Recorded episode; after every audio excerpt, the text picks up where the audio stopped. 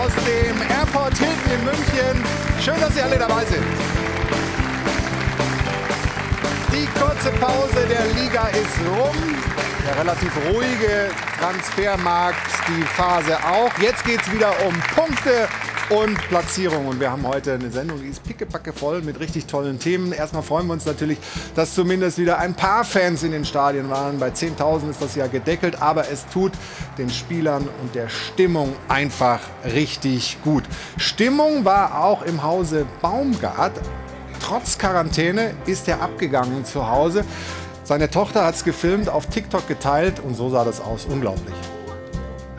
Zumal, zumal, zumal!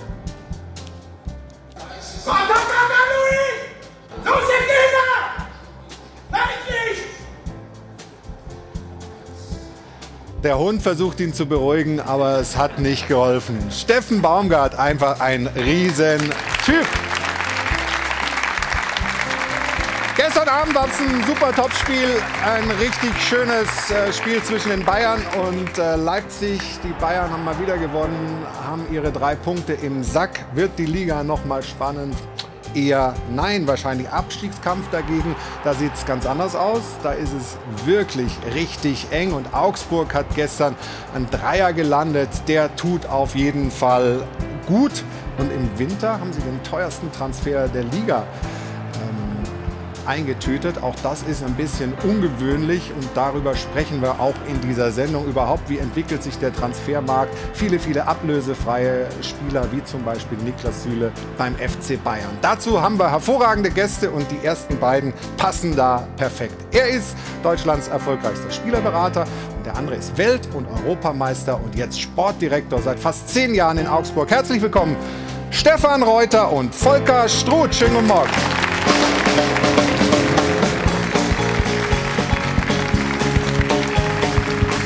Hajo von Adel und Benz begleitet die beiden hier rein. Komm, Stefan. Volker, hallo.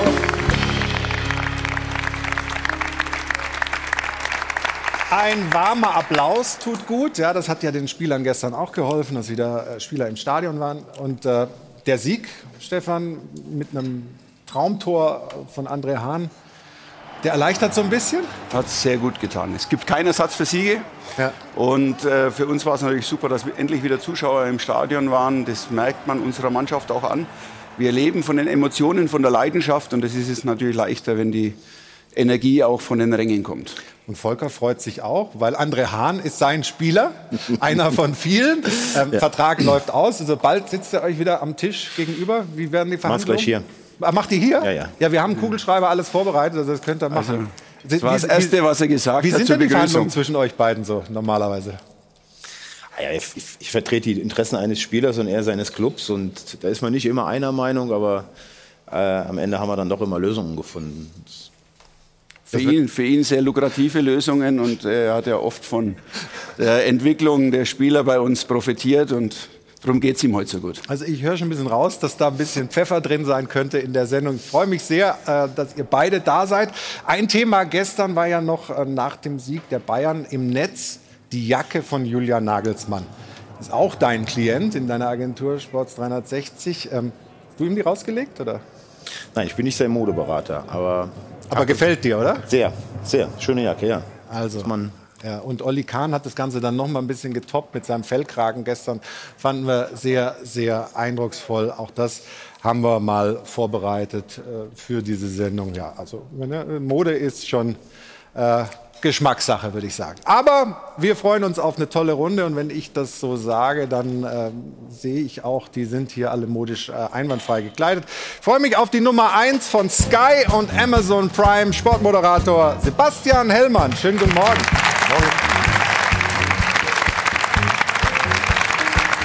Unser Sport 1 Chefreporter Kerry Hau ist heute Morgen dabei. Hallo, grüß dich. Unser nächster Gast, Ex-Profi, jetzt Persönlichkeitscoach und Podcaster Munir Zitoni. Guten Morgen.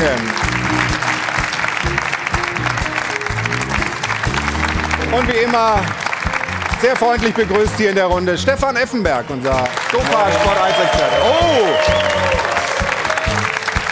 Was hat der mit dem Publikum gemacht?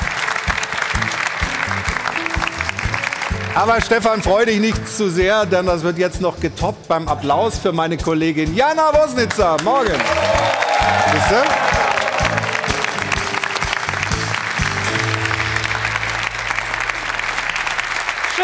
Morgen. Was für eine Stimmung hier auf einen Sonntagmorgen. Sehr schön. So, und wenn wir Volker Struth und damit ja den Berater von Niklas Süle schon mal hier haben, wollen wir natürlich auch über seinen Klienten Süle sprechen und insbesondere über seine Entscheidung, die Bayern im Sommer ablösefrei zu verlassen. Karl-Heinz Rummenigge hatte sich zuletzt wie folgt geäußert, hat gesagt, Süle hat sich nie richtig durchgesetzt in München. Dem Ganzen hat allerdings gestern Manuel Neuer am Mikrofon bei Sebastian widersprochen und hat gesagt, uns alle, uns in dem Fall auf die Spieler bezogen, nervt es, dass Niklas geht. Bevor wir das gleich also intensiv in der Runde diskutieren werden, möchten wir das Ganze vorher einmal sportlich betrachten und das in unserer Frage der Woche. Ist Niklas Süles Abgang aus sportlicher Sicht ein Verlust für die Bayern? Diskutieren Sie gerne mit auf Twitter oder rufen Sie uns auch an am Dopafon. Die Nummer ist wie immer die 01379 011 011. Danke, Jana. Also mitmachen, anrufen und Meinung sagen. Wir gehen gleich in die Runde, aber schauen vorher auf das Abendspiel. Die Bayern gewinnen gegen Leipzig. Sebastian Bernsdorf hat sich's für uns angeschaut.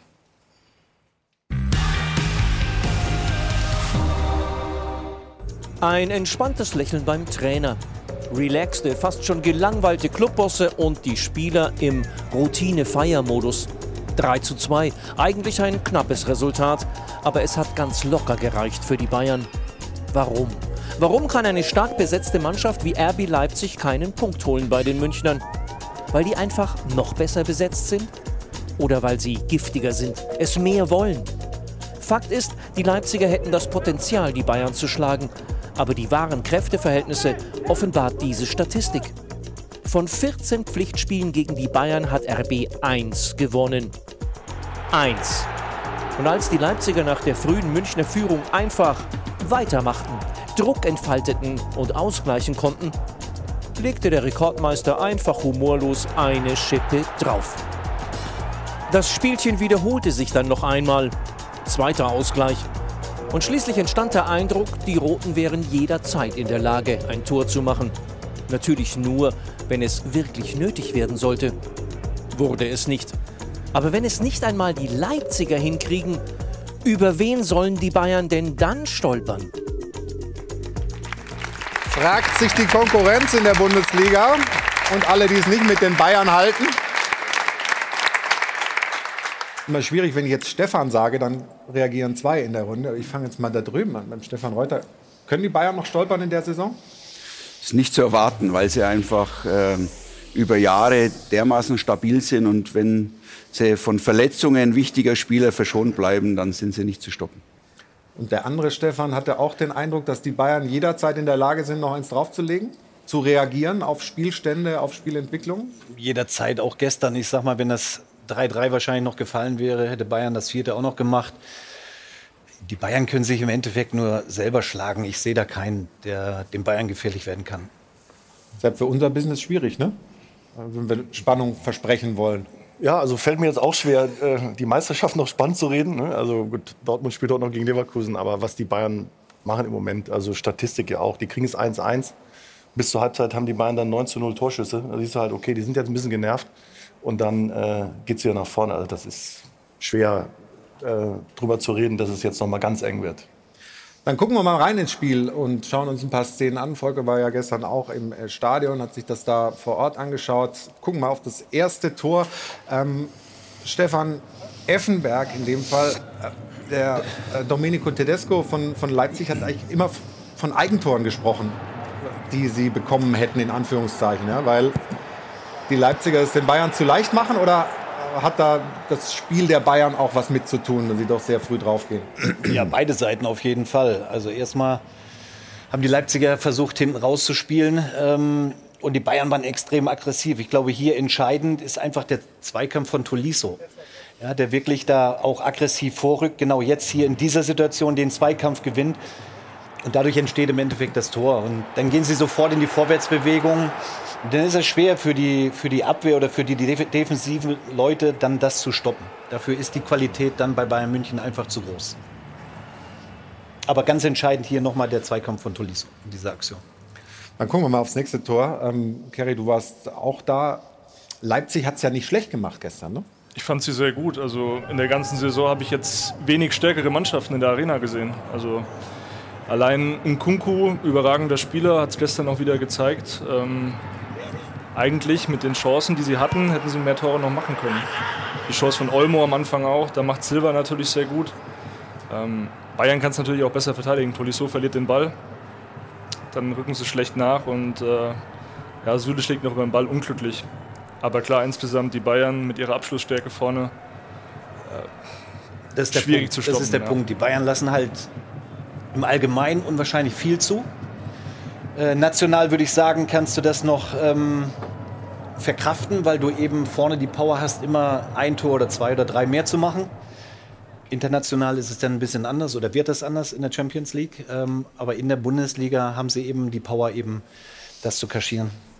Spielen Sie denn dann international auch so? Ich meine, das war gestern eine sehr offensive Aufstellung, äh, hinten mit drei Mann nur, vorne einfach nur ein Mann mehr zum Anlaufen. Aber ähm, richtet dein Klient Julian Nagelsmann sich da dann auch nach, den, nach der Konkurrenz in dem Fall, oder? Ich denke schon, ja. Aber äh, was soll er auch groß verändern? Ja, also ich ähm, schaue mal gestern auf die Bank der Bayern. Äh, ganz so viel saß da jetzt auch nicht mehr. Also das war, das war äh, nicht so wie in vielen Jahren zuvor, dass dann auf der Bank auch nochmal sechs absolute Hochkaräter Gut, sitzen. Upamecano saß gestern drauf, ja. Sabitzer, Musiala. Musiala. Ja, Dann der spielt ja Punkt. nur in der Bundesliga-Dreierkette, Genau. Julian. Ne? Ja, Also, das, das ist, da, da richtet sich die Frage ja eigentlich hin, ne? Davis fehlt ja auch. Also das ist natürlich ein wichtiger Spieler, Schlüsselspieler. Da haben sie im Winter auch nicht nachgerüstet. Kannst du auch nicht machen, weil im Endeffekt kommt er irgendwann wieder zurück und dann stellt sich halt die Frage, Ja. äh, will der Spieler auf die Bank? Schauen wir mal aufs nächste Tor, aufs äh, 2 zu 1 der Bayern.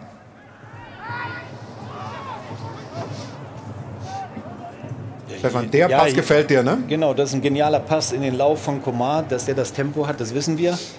Und die Flanke ist Weltklasse. Also auch der Kopfball entgegen der Laufrichtung von Gulaschi auch perfekt. Also das war ein, ein Spielzug wirklich aus dem Bilderbuch. Ist das der Fußball von Julian Nagelsmann? Möchte er es so spielen lassen? Ist das sein, sein Thema? in, in, in vielen Phasen gestern, ja. Also Stefan hat recht. Der Pass, ich erinnere mich bei solchen Bällen immer oder bei solchen Pässen immer an Toni Kroos, wird oft überhaupt nicht gesehen. Ähm, aber mit dem Pass fängt das Tor ja an. Das ist ein Weltklasse-Pass, den er da spielt. Aber der Rest ist natürlich auch gut gemacht. Aber ich glaube, gestern, hast es ja gesagt, ich war im Stadion. Ich hatte zu keinem Zeitpunkt irgendwie das Gefühl, dass Bayern München dieses Spiel nicht gewinnt. Die Mannschaft ist in großen Teilen einfach ähm, physisch und auch mental sowas von fit. Und deswegen wird das auch national, zumindest kurz- bis mittelfristig in Deutschland, nicht viel spannender werden. Moni, wir, wir saßen hier in der Runde auch schon mal zusammen Anfang der Saison und haben überlegt, wie das passen könnte zwischen Nagelsmann und den Bayern. Jetzt hat man das Gefühl, das ist eine richtige Liebesbeziehung geworden, oder? Ja, absolut. Er hat die Mannschaft tatsächlich auch nochmal weiterentwickelt. Und äh, wenn man sich die Arbeit auch von oder das Auftreten von Julian Nagelsmann anschaut, also was ihn ja vor allen Dingen auszeichnet in den Stationen in Hoffenheim oder auch Leipzig oder auch jetzt bei Bayern, er hat ein hohes Maß an Selbstkritik. Er reflektiert sich sehr und er stellt sich immer wieder in Frage. Auch jetzt wieder hat er in diversen Interviews gesagt, ich arbeite zwar gut mit den Bayern, aber zum Beispiel Einzelgespräche kann ich noch mehr machen. Also da ist ein hohes Maß an Eigenkritik da und so entwickelt er sich immer weiter. Das andere ist, dass er an den Stärken der Spieler arbeitet. Also es ist jemand, der die Schwächen der Spieler außen vor lässt, sondern immer sagt, ich möchte die Spieler voranbringen, indem ich an den Stärken arbeite. Und gepaart mit seiner, ja, wie soll ich sagen, Akribie äh, in taktischer Hinsicht, also er ist nach wie vor jemand, äh, der äh, sich sehr viele Gedanken macht über die Raumbesetzung, über die taktischen Formationen. Das heißt, er bringt den Spielern da auch einiges bei und äh, dieses, diese Gemengelage hat doch die Spieler überzeugt und äh, man sieht einfach, dass er sich sehr, sehr wohl fühlt und die Spieler tatsächlich mitnehmen kann. Und ganz entscheidend, glaube ich, ist auch, dass er die Jungen ranführt. Das gab es in der Vergangenheit bei Bayern München nicht. Thielmann, Wanner, Musiala. Er führt sie ran und gibt ihnen auch Spielzeiten. Ich glaube, das ist auch eine Philosophie, die gerade ein bisschen umgeschrieben wird bei Bayern München. Wahrscheinlich. Dafür nur- steht auch ein Nagelsmann, ganz klar. Du erlebst ihn ja auch, Sebastian, ganz oft bei euch am Tisch. Er war gestern, glaube ich, vorher und nachher da, immer total aufgeräumt. Wie geht er denn da auch mit euren Fragen, mit eurer Kritik um? Ich finde darüber hinaus, ähm, was er taktisch macht und in Einzelgesprächen mit jungen Spielern, die Bayern müssen ja froh sein, dass du so einen Mann hast, der den Verein so repräsentiert. Also bei all dem, was jetzt war mit Mitgliederversammlung, Katar, alles, was da diskutiert wird und wie sich da wer geäußert hat oder nicht geäußert hat, das ist ja ein Außenminister. Also der ist ja nicht nur für die äh, Spielweise zuständig und für den Erfolg, sondern äh, der strahlt ja mit all dem, was er hat, mit seiner Jugendlichkeit, mit seinen Outfits, ähm, mit seiner Sprache ähm, so weit äh, nach außen. Also ich finde, die Bayern haben nicht nur spielerisch da einen super Griff gemacht, sondern der moderiert mhm. alles weg, was da dem Verein in die Quere kommt. Das ist natürlich super wichtig. Ne? Also jetzt für uns auch. Glücksfall für die Liga, so einen, so einen Mann zu haben, so einen, ja, auch ja, wenn, wenn er nicht bei Augsburg arbeitet. Ja, natürlich, aber ich meine, er äh, ist beachtlich, in, wie, wie stark und wie gut er ist in den jungen Jahren und er hat eine gute Entwicklung genommen. Äh, hat sich auch die Jahre Zeit gegeben. Er hätte wahrscheinlich früher schon die Möglichkeit gehabt, zu einem ganz großen Club zu gehen, aber hat eine gute Entwicklung genommen und macht es extrem gut. Wir haben vorhin diskutiert, wie die Mannschaft spielt. Im Grunde hätten wir uns nur das Interview von ihm gestern, ich habe mir es angehört bei euch, also er hat es ja erklärt, nach vorn spielen sie einfach mit den zwei offensiv außen äh, ein hohes Risiko, von daher sind sie nach hinten ein Stück weit anfällig, wenn sie es nicht schaffen, in der ersten Linie gleich so zu pressen, um die Ballgewinne zu haben. So erzielen sie das erste Tor. Aber so sind sie natürlich auch ein Stück weit anfällig, wenn die erste Linie überspielt wird. Und da hat äh, Leipzig natürlich die Geschwindigkeit, wenn sie im Tempo dann auf die letzte Kette gehen, dass sie gefährlich werden. Und ähm, das ist ihm sehr bewusst. Also er weiß genau, wie viel Risiko er geht, mit welcher Aufstellung. Und die Aussage mit Davis, wenn der zurückkommt, der hat natürlich auch ein defensiveres Denken, äh, hilft da nach hinten vielleicht ein bisschen mehr als ein Coman, wenn er auf der Schiene spielt. Aber sie können es nach Belieben eigentlich äh, aufstellen und das macht er gut. Und äh, was Sebastian gesagt hat, äh, wie er sich gibt in den Interviews, äh, in den Pressekonferenzen, wenn Druck entsteht, das ist so souverän. Beeindruckend. Ja, und auch die, also Selbstbewusstsein, ne? wenn du die Jacke ja. siehst mit dem M, also steht ja als für Meister schon. Also ich finde das echt. find Wir hätten früher gesagt, endlich hat es einer verstanden. Ja. Das ist schon stark. Zu unserer Zeit haben sie immer gesagt, das ist ein schmaler Grad. Das ist ein schmaler Grad. Heute ist das anders.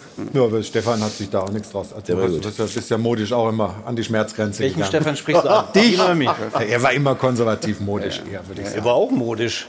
Ja, aber ja, nicht so nur keine du. Fotos von. Aber du magst Perfekt. Ich, bitte? Perfekt. wie läuft denn, Volker, wie läuft denn mit einem Julian Nagelsmann die Zusammenarbeit? Also ihr, ihr als Agentur beratet ihn ja Jetzt hat man einen Fünfjahresvertrag und dann hört man fünf Jahre nichts? Oder wie, wie, wie intensiv seid ihr miteinander über alle möglichen Themen im Gespräch? Also zunächst mal, äh, du hast es gerade gesagt, wir sind eine Agentur und das bin ich nicht alleine.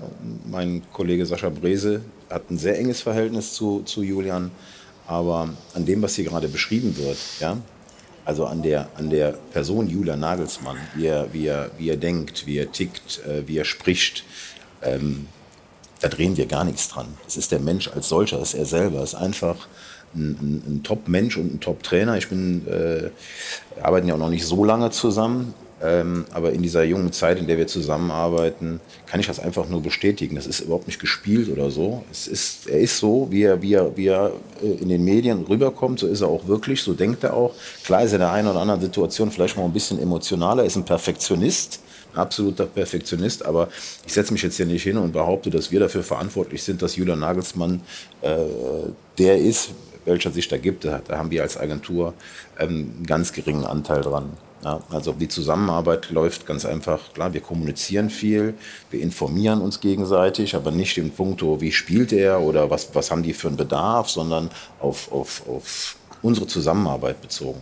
Ja, aber ich würde niemals äh, mir anmaßen, dass wir dafür verantwortlich sind, diesen, diesen, äh, dass dieser, dieser Top-Trainer ähm, halt nun mal die Qualität besitzt, weil er halt eine, eine, große oder eine gute Agentur hat. Das ist er schon selber. ich muss Sebastian recht geben, ich beobachte das auch seit einigen Monaten und ich habe ja sehr viel zu tun gehabt mit den Bayern in der vergangenen Zeit. Das ist ein absoluter Glücksfall für den Verein. Also ich habe ja hier vor einem Jahr gesessen oder vor einem Dreivierteljahr, da ging es um die Ablösesumme von Julian Nagelsmann. Ich glaube, wenn Olli Minzlaff das gewusst hätte, der hätte nicht 20 gesagt, sondern 40. Ja, also und das ist, er, das ist er meiner Meinung nach absolut wert. Für mich und wirklich unabhängig davon, dass, dass wir das Glück haben, äh, diesen Mann begleiten zu dürfen, einer der drei Top-Trainer in Europa, jetzt schon. Also ein Schnäppchen sozusagen, Sepp, oder? Ja, am Ende ja. Auf jeden Ja? Fall. Ja, also ich, wenn ich, gestern ist natürlich auch immer wieder Ex-Verein RB, dann kommt das ja wieder hoch, äh, wo er sagt, wo dann ja auch gesagt hat, also ich, ich wäre auch in Leipzig geblieben. Ja? Also so groß war der Druck jetzt nicht, wenn man sich das jetzt vorstellt, wir wären dann Trainer bei den Bayern hin oder her, aber ich finde auch, also für das, äh, ich meine, wir, wir kommen wahrscheinlich noch zu Ablesen, Gehältern und wo sich das alles hindreht, aber äh, für die Bayern äh, eine, eine günstige Lösung, finde ich. Kerry, du bist ja relativ nah an der Mannschaft äh, bei den Bayern. Was hörst du so? Wie, wie, das war ja am Anfang auch so die Frage, kann der schon mit den großen Stars? Da sind manche wie Neuer sogar älter als er. Was, was kriegst du damit? Alle sind zufrieden. Also du hörst keine Störfeuer, keine Störfaktoren. Vor allem, er spricht halt auch viel mit den Spielern. Äh, Koman ist ja das beste Beispiel, der wollte eigentlich weg. Und dann hat er noch viele Gespräche auch geführt. Klar, der FC Bayern ist ihm auch in Sachen Gehalt entgegengekommen. Aber Julian Nagelsmann hat sich ne? dafür eingesetzt, hat dem Spieler auch eine Perspektive aufgezeigt. Und daraufhin hat Kingsley Coman gesagt, okay, ich sehe hier noch Weiterentwicklungspotenzial. Und auch mit den jungen Spielern angesprochen. Ne? In der Phase, gerade mit Corona, ist es natürlich auch wichtig, dass du auf die eigene Jugend setzt. Und der Austausch mit dem Campus ist besser geworden. Paul Wanner jetzt hochgekommen, 16 Jahre alt, Riesentalent, äh, wo Julian Nagelsmann sich auch eingesetzt hat, gesagt hat, wir müssen denen eine Perspektive aufzeigen. Jamal Musiala wurde schon angesprochen, auch erst 18, also das ist schon äh, eine Investition, die gut ist in die Zukunft, sage ich mal. Dann gehen wir noch mal rein ins Spiel, weil ein paar äh, Baustellen gibt es ja natürlich schon. Wir haben ja schon ein bisschen gesagt, auch Stefan Reuter hat das ja schon erklärt, warum die Bayern manchmal hinten dann in Probleme kommen. Ähm, beim 2 zu 2 gab es auch ein paar Dinge, die dir da aufgefallen sind. Ja gut, das ist natürlich ein perfekt gespielter Pass. Ne? Also das muss man schon mal sagen. Also mit so einem Pass hebelst du auch jede andere Abwehr aus. Äh, Das haben sie richtig gut gemacht. Das sind dann individuelle Fehler, Ballverluste im Mittelfeld, die dann dazu führen. Aber dieser Pass, das kannst du jetzt nicht wirklich verteidigen. Okay, du kannst jetzt so ein paar Wagen sagen, du kannst weiter nach innen gehen, aber dann machst du außen auf. Ähm, Das war wirklich richtig, richtig gut gespielt von den Leipzigern. Und die haben ja auch die Qualität im Spiel nach vorne. Das muss man ja auch mal sagen. Ja, ja, also das musst du ja auch verteidigen. Leipzig Ne? steht schlechter, als sie qualitativ eigentlich sind. Das ist ja gar keine Frage. Also genau, was Stefan sagt, das darf man nicht vergessen. Die haben da vorne mit Olmo und, und speziell in Kunku, Ja. das ist eine Weltklasse, das sind Weltklasse-Spieler, absolute Weltklasse-Spieler. Ja? Und ähm, äh, es ist nicht jedes Tor zu verteidigen. Ja? Also ist- ja auch von Nagelsmann geholt, ne, zu dem von Ja, Paris. den, den er auch schätzt. Ihr habt ja gestern da auch so ein bisschen versucht, da äh, ein bisschen so ein kleines Transfergerücht äh, äh, loszutreten.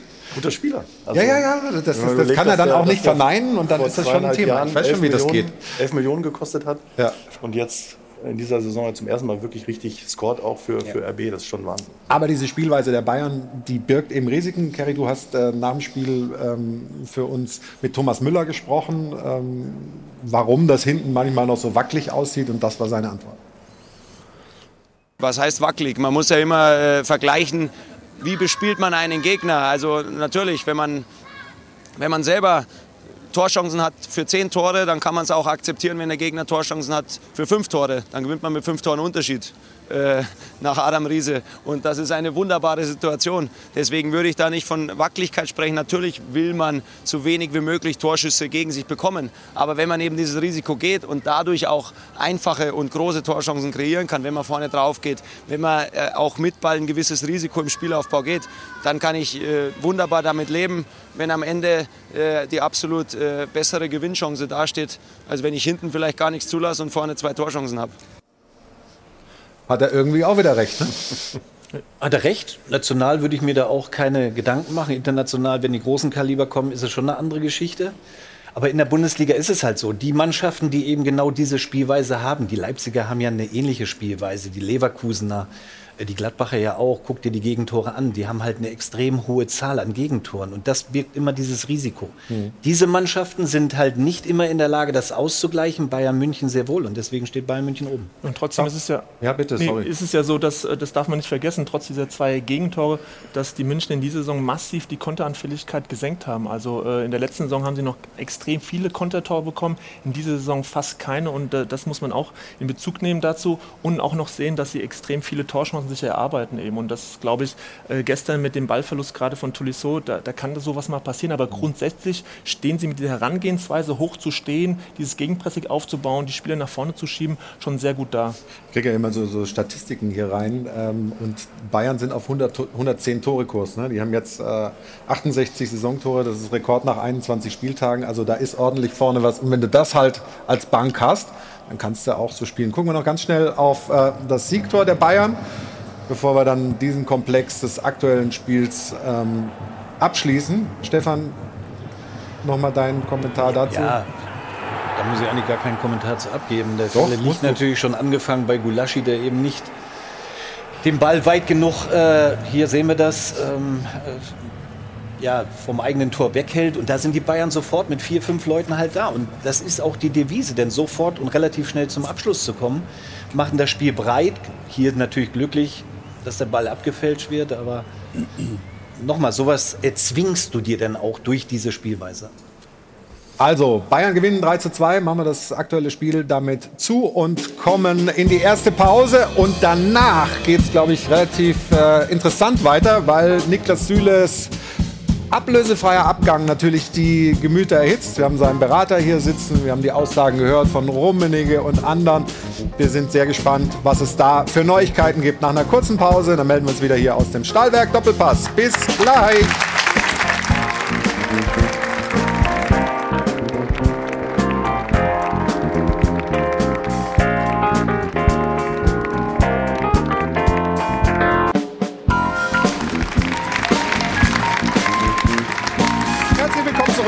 Stahlberg Doppelpass aus dem Hilton Hotel am Münchner Flughafen. Schön, dass Sie weiterhin dabei sind. Ajo von Adel und Band hat uns hier in der Pause gut unterhalten und unsere Runde äh, freut sich auf das nächste Thema, das jetzt gleich Niklas Süle und sein Abgang beim FC Bayern ist. Aber vorher hat Jana noch eine Rubrik, nämlich die Teamanalyse. Bitte schön.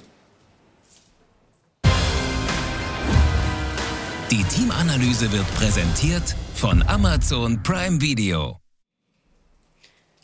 Und in der schauen wir auf die Champions League und da sind ja aus deutscher Sicht nur noch die Bayern mit dabei, die in dieser Saison den Titel holen können. Achtelfinale ist angesagt am 16. Februar. Das Ganze in Salzburg. Dort findet dann das Hinspiel statt. Und wir sehen hier gleich nochmal diese schöne Flanke von Kingsley Coman und mit dem konnten wir, sprich Kerry, ähm, zuletzt ein exklusives Interview fü- führen und dort hat er auch nochmal seinen Anspruch klar gemacht in Sachen Bayern in der Champions League. Ja, ist das möglich, aber ist nicht einfach. Äh, Madrid hat diese nur einmal äh, gemacht und ja, Champions League ist wirklich schwer, aber wir wissen, dass wir haben jede, jedes Jahr eine Chance, aber es ist immer schwer, aber am Ende, wenn in diese nächsten fünf Jahre wir gewinnen ein oder zweimal noch, noch mal Champions League, ist schon krass.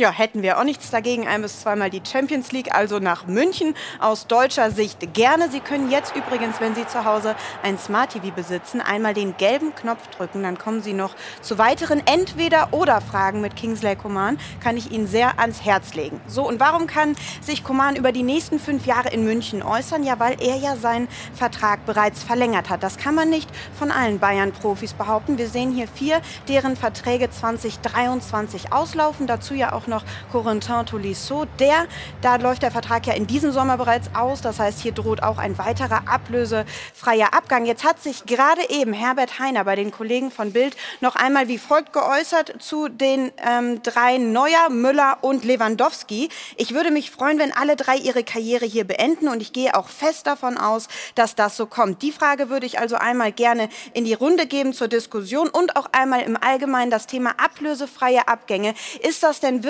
etwas, was man dieser Tage einfach nicht vermeiden kann? Die Teamanalyse wurde präsentiert von Amazon Prime Video.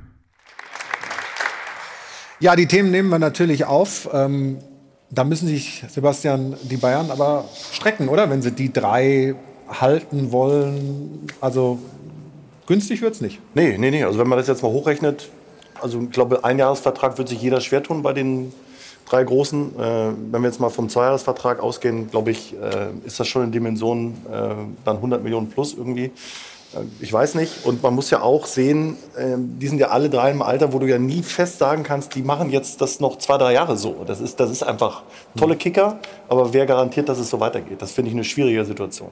Wie schätzt du das denn ein, Volker? Ich meine, das sind jetzt keine Klienten von dir, deswegen kannst du ganz frei sprechen.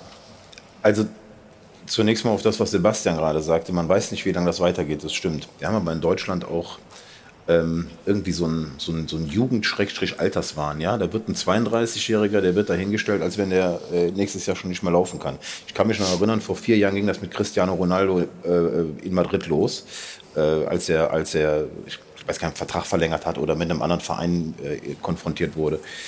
Und ähm, da hieß es schon, ja, der Spieler, der ist äh, in einem Jahr 33, Mhm. Ich weiß nicht, ist er 37? Mhm. Und guck mal, ne? also klar spielt jetzt bei einem Verein, wo es grundsätzlich nicht so läuft, aber das ist eine Maschine. Robert Lewandowski, sage ich euch heute, der Mann wird in vier Jahren noch die Leistung genauso bringen, weil das einfach ein Vollprofi ist, weil der körperlich immer auf dem Punkt ist, er wird immer fit sein. Die Frage, die sich, bei, die sich mir stellen würde, ist, um jetzt vielleicht gleich auch mal auf das Thema Niklas Süle zu kommen, wir haben es auch bei Toni Kroos gehabt, ähm, da wird sehr oft über das Wirtschaftliche gesprochen. Ich kenne die drei nicht. Ich weiß nicht, ob die auch ähm, so ticken, wie sich Herbert Heiner das wünscht, ihre Karriere bei Bayern München zu beenden. Vielleicht ist ja auch einer von denen an so einem Punkt, wo er sagt, jetzt ist nochmal die Möglichkeit, da vielleicht doch nochmal was anderes zu machen.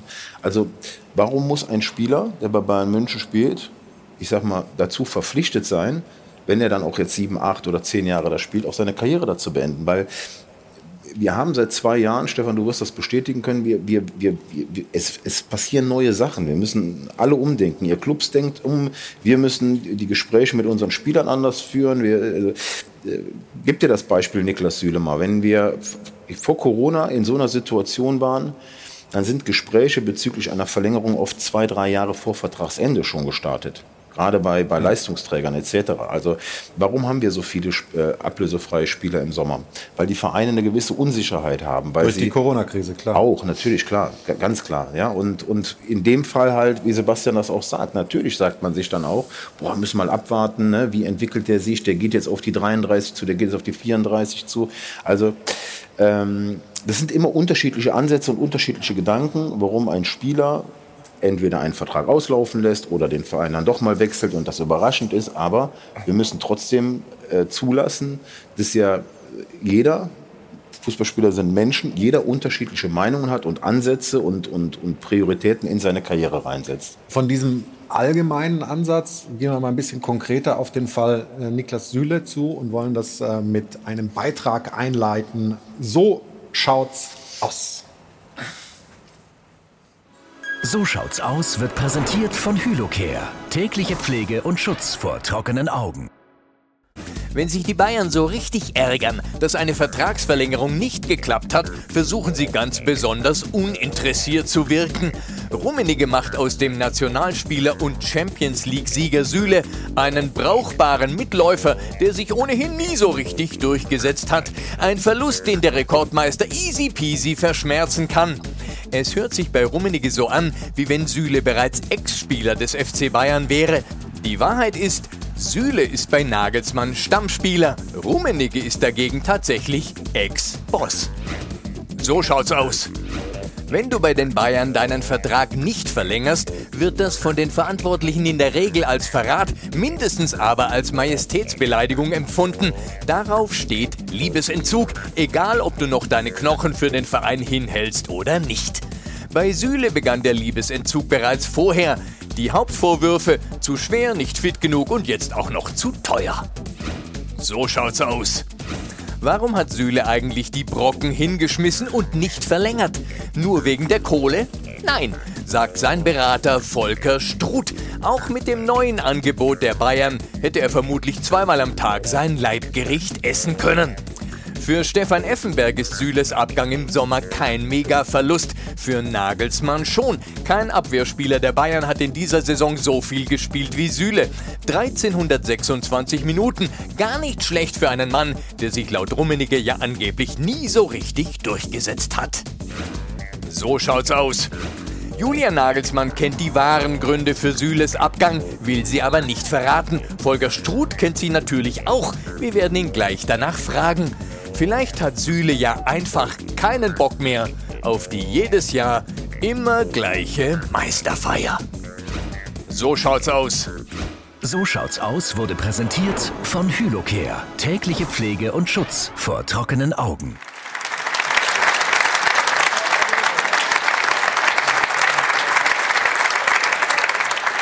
Also, warum denn? Warum will er nicht mehr oder warum geht das nicht mehr zusammen?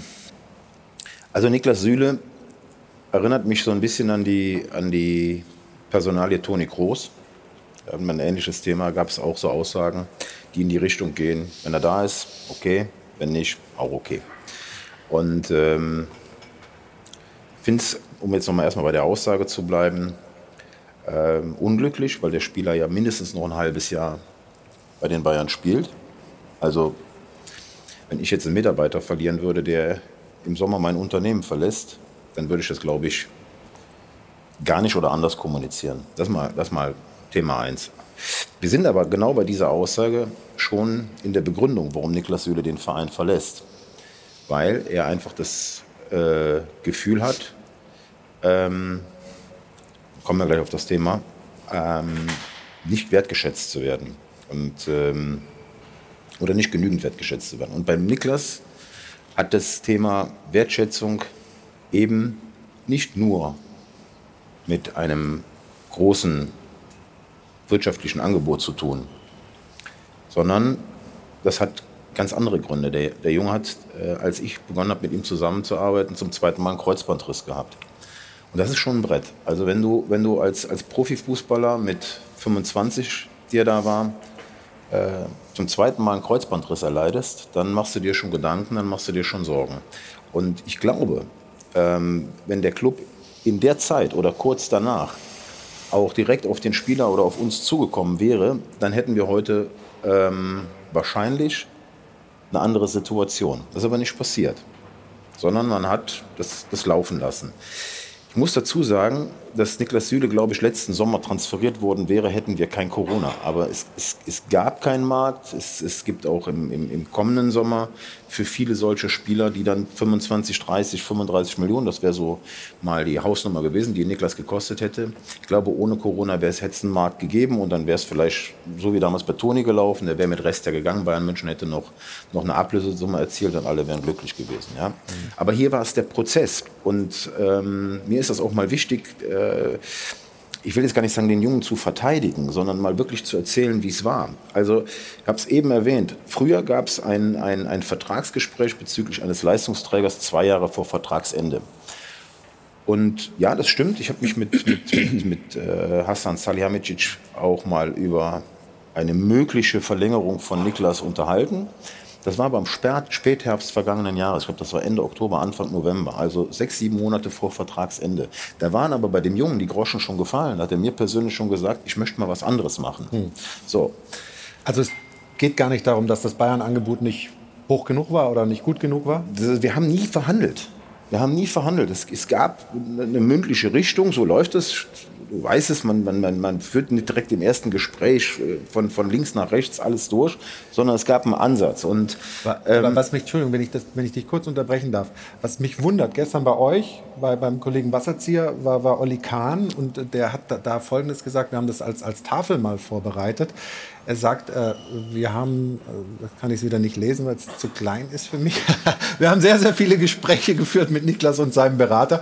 Es geht natürlich auch immer ums Geld und da haben wir ganz bestimmte Grenzen und Limits, über die wir nicht hinweggehen wollen, weil wir nicht nur die Verantwortung für das Sportliche, sondern eben auch für das Wirtschaftliche haben. Also zwischen sehr, sehr viele Gespräche und wir haben im, im, im, im Oktober mal telefoniert, ist für mich eine Diskrepanz. Deswegen habe ich jetzt dich kurz unterbrochen. Ja, nicht telefoniert, wir haben zusammengesessen, haben uns, ich bin ja schon mal in München, haben uns getroffen und haben darüber geredet und ich habe äh, damals schon signalisiert, ähm, dass der Spieler gerade wirklich in Gedanken ist, ob er grundsätzlich verlängern möchte. Da ging es gar nicht ums Geld. So, Fakt ist, es hätte jetzt irgendwann im Januar hätte es mal ein Gespräch gegeben. Der Niklas hat ähm, Weihnachten mit seiner Familie verbracht, rief mich dann zwischen den Tagen an und hat mir gesagt, du pass auf, ich weiß ja, dass du äh, in der zweiten oder dritten Januarwoche einen, einen Termin hast mit dem Club. Ich möchte das gar nicht mehr. Ich möchte gar nicht, dass dieser Termin stattfindet, weil ich will eben nicht in diese Schraube reinkommen, in der man jetzt ist. Also ich, ich lese ja einiges, ich kriege ja einiges mit und genau das wollte der Junge nicht. Und das ist eine Grundsatzentscheidung gewesen. Die hat überhaupt nichts mit irgendwelchen monetären äh, Themen zu tun. Er ist dann auch direkt am 2. Januar zum Club, zum Trainer, zum Sportvorstand und hat seine Entscheidung mitgeteilt, dass er den Verein ähm, definitiv im Sommer verlassen möchte, dass, dass er äh, dankbar ist für die Zeit und dass er hofft, dass man da in dem kommenden halben Jahr noch möglichst viel erreicht. Ja, aber es ist eine Grundsatzentscheidung und er möchte nicht, dass ähm, mit seinem Berater, also mit mir, dann noch irgendwelche Verhandlungen geführt werden, weil er möchte damit kommunizieren, hier geht es mir nicht um Geld, hier geht es mir einfach darum, ich möchte mal was anderes machen und ähm, Aber dann muss ich mal eine Frage ganz kurz stellen. Hat Niklas Süle nicht 2018 schon klar und deutlich geäußert, dass er den Verein verlassen möchte? Also, andere Situation, da war ich nicht Da sein müssen, Berater. müssen, muss Ja, du- vielleicht, muss man ja, vielleicht kurz klar. erklären. Da, gab's, da, da waren andere Berater noch, das war, Genau. war die Agentur von, von Karl-Heinz Förster. Und da gab es dann später einen Gerichtsprozess. Und im Zuge dieses Gerichtsprozesses mit einem Vermittler in England, das wollen wir gar nicht im Detail machen, kamen äh, Chatprotokolle raus oder SMS-Protokolle, wo eben Niklas Süle zu, seinem, zu dem gesagt hat, äh, ich möchte, bring mich nach England, Tottenham oder was weiß ich. Ja, da, Aber, aber, aber das ist ganz entscheidend. Ja, ja, gut. Also, Ich wollte es nur erklären er hat ja auch gesagt, ich habe nach einem Jahr, so auf Uhr 17 haben. hat er ja den Vertrag unterschrieben oder 17 ist er zu Bayern München gekommen. Nach einem Jahr wurde geäußert, ich habe hier keine Lust mehr. Ähm, ich möchte den Verein verlassen. Am liebsten Manchester United. Arsenal war auch, wäre auch noch okay, aber auf jeden Fall auf die Insel. Hm. Und das steht ja auch nach einem Jahr. Wie gehen die Verantwortlichen des FC Bayern damit um? Also hier muss man schon beide Seiten sehen. Ich verstehe dich natürlich und logischerweise. Aber die Seite muss man auch sehen, dass 2018 sehr wohl dieser Vorgang passiert ist. Nachzulesen übrigens im Spiegel, die das ja in die Öffentlichkeit gebracht haben. Das darf man auch nicht außer Acht lassen, weil das extremes Gewicht hat in dieser Situation oder in dieser Diskussion, die wir hier führen. Du glaubst, dass die Wertschätzung, die er vielleicht vermisst hat, ähm, größer gewesen wäre, wenn so eine Geschichte nicht passiert wäre vom Verein aus? Als Verein schließt einen äh, Vertrag mit Niklas Süle über viele Jahre. Erstmal ist es ja eine Ehre, ich meine, wir beide haben bei Bayern München gespielt, einen Vertrag bei Bayern München abzuschließen. So, jetzt bist du da und äußerst das schon nach einem Jahr. Denn zeigt mir, dass in dem Jahr schon, in dem ersten Jahr, 17, 18, schon viel passiert ist. Dass es hinten raus zu dieser Entscheidung kommt, dass er seinen Vertrag dann nicht verlängern wird. Also das ist für mich eine logische Schlussfolgerung. Und ich tue mich auch schwer damit, wenn ein Spieler nach einem Jahr schon so etwas äußert. Was muss in dem Jahr denn schon passiert sein, dass er zu dieser Äußerung sich hinreißen lässt oder die tätigt? Ja, genau das ist ja die Frage, glaube ich, äh, äh, dass er das ja dann nicht ohne Grund. Also es gibt ja dann auch Gründe, dass du nach einem Jahr eventuell schon darüber nachdenkst, dass du den Verein wechselst. Also vielleicht ist das Thema Wertschätzung oder wie er dort in diesem Club äh, empfangen wurde, behandelt wurde, vielleicht da auch schon ein Thema geworden. Ich meine, äh, einen Satz von Rummenigge haben wir ja gerade zitiert. Äh, Es gibt ja den anderen Satz, wo er sagt, Wertschätzung, äh, für die Wertschätzung gibt es nur eine Währung, das ist Euro. Und da kommt ja auch schon eine gewisse Haltung durch, eine gewisse Unternehmenskultur. Also wir geben dir hier Geld und du hast gefälligst Leistung zu bringen. Und ich glaube, so funktioniert das nicht. Also so funktioniert das nirgends, weil wir Menschen, wir Arbeitnehmer, wir Angestellten, wir Spieler, wir brauchen eben die Wertschätzung. Wir brauchen eben äh, ein, ein Gefühl, dass wir positiv äh, angenommen werden. Und äh, nur zu funktionieren, selbst in diesem Geschäft Bundesliga, das sind alles junge Menschen, mehr oder weniger, und die brauchen die, die Unterstützung und die, den Halt auch des Vereins. Und ich kann mir gut vorstellen, dass auch so ein Satz von Oliver Kahn, natürlich ist es einfacher, das auf das Monetäre abzuwälzen, als vielleicht sich in Frage zu stellen und zu sagen, hey, vielleicht haben wir auch einen Fehler in dem Umgang gemacht. Ja? Und da wäre ein offener Blick zu dem, was in der Vergangenheit passiert wäre, hilfreich bei beiden Seiten, ja? anstatt immer den Finger dann auf die andere Position zu legen. Aber es ist natürlich jetzt auch ein sehr romantischer Ansatz. Ne? Also äh, so insgesamt finde ich. Also ich weiß natürlich, was du meinst. Ne? Ich glaube, die Definition von Wertschätzung ist halt brutal schwierig. Ne? Also möchte der, dass jede äh, Woche einmal äh, Julian Nagelsmann und Oliver Kahn und Hassan äh, Salihamidzic anrufen oder zu ihm gehen und sagen, Mensch, war super, dass du bei uns bist oder reicht einmal im Monat. Ich glaube, das ist ja das Grundsatzproblem, das wirklich klar zu definieren. Also was, was Ja, aber, aber bei der Wertschätzung gibt es ja im Sport, im Hochleistungssport, nur zwei Punkte. Der erste Punkt ist das Gehalt, was du am Monatsende bekommst. Das ist Punkt eins, das ist die Wertschätzung. Der zweite ist, dass du spielst, Spielzeit bekommst. Dadurch hast du das Vertrauen im Trainerteam.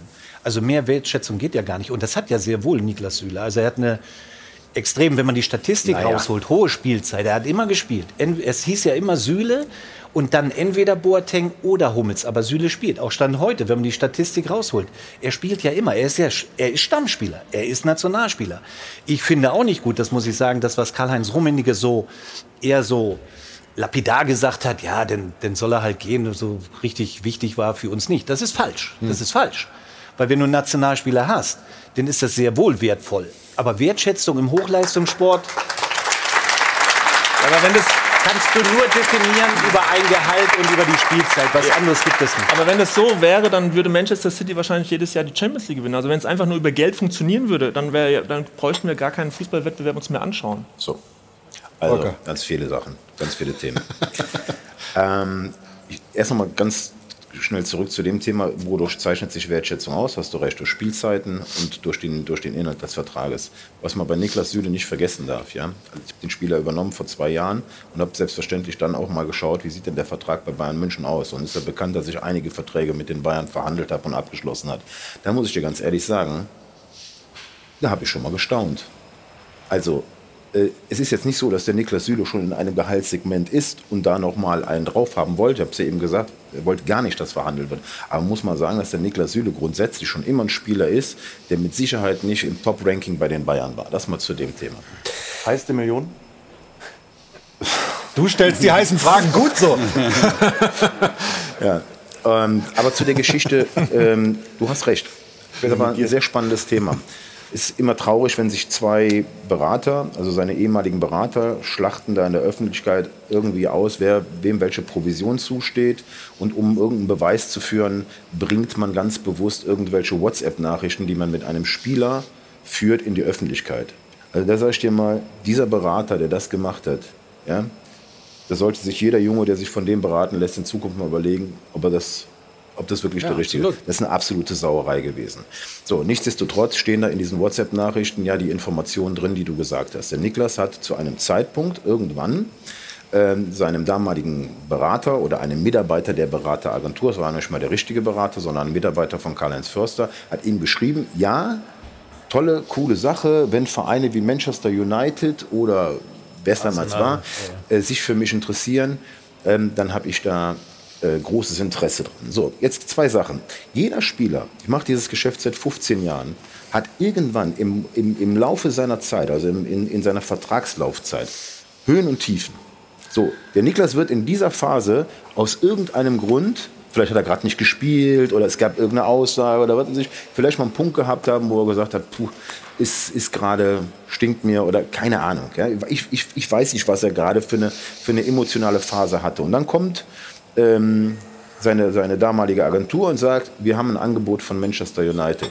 Und dann schreibt der Junge, tolle Geschichte, könnte ich mir gut vorstellen und vielleicht auch ein bisschen, bisschen, bisschen emotional formuliert.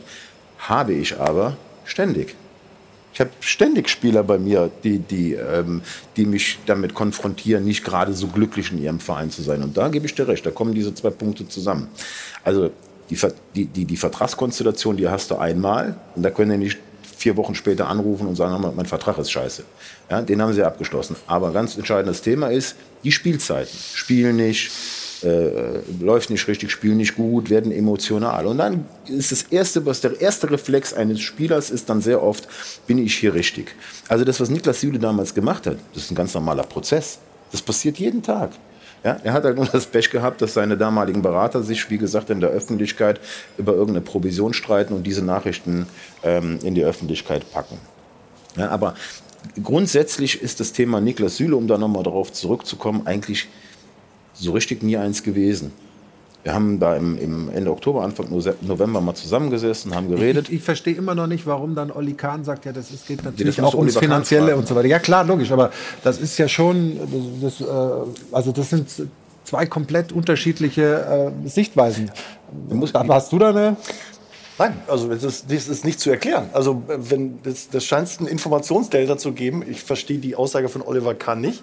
Also wenn wir jetzt davon ausgehen, dass äh, was, was Volker Struth sagt richtig ist, äh, dann stimmt es irgendwie nicht. Ich glaube, dass die Bayern, das ist ja eben bei euch im Beitrag auch angesprochen worden, wenn die so ein bisschen beleidigt sind, dann äh, geht es halt dahin, wo, Ja, wo es auch keiner ja zu ähnlich, sagt. wo sie an die Öffentlichkeit gegangen sind und von einem Angebot gesprochen haben oder von Verhandlungen. Das hat dem Spieler natürlich auch nicht gefallen. Da sind wir wieder beim Thema Wertschätzung, wenn öffentlich über diese Vertragsthemen eben gesprochen wird. Und das war jetzt bei, bei Niklas Süle auch der Fall. Erst Uli Hoeneß hat was gesagt, ja, dem Spieler liegt ein Angebot vor. Dann ein paar Tage später Herbert Heiner.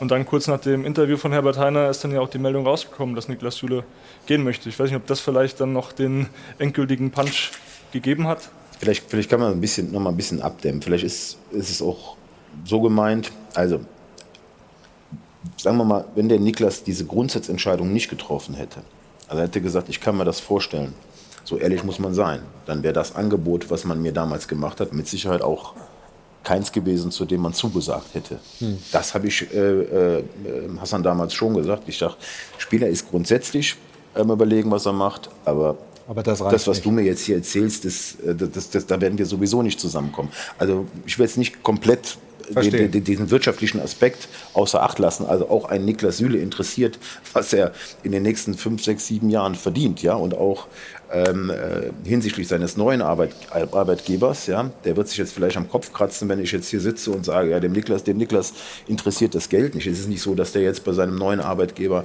einen schlechten Vertrag unterschreibt. Frag mich jetzt nicht, wer es ist. Ähm, Das machen wir später. Machen wir gleich noch nach der Werbung. Ja, es, ist mir, es, ist mir, es, ist mir schon, es ist mir schon wichtig, dass nochmal. Vielleicht der FC Augsburg.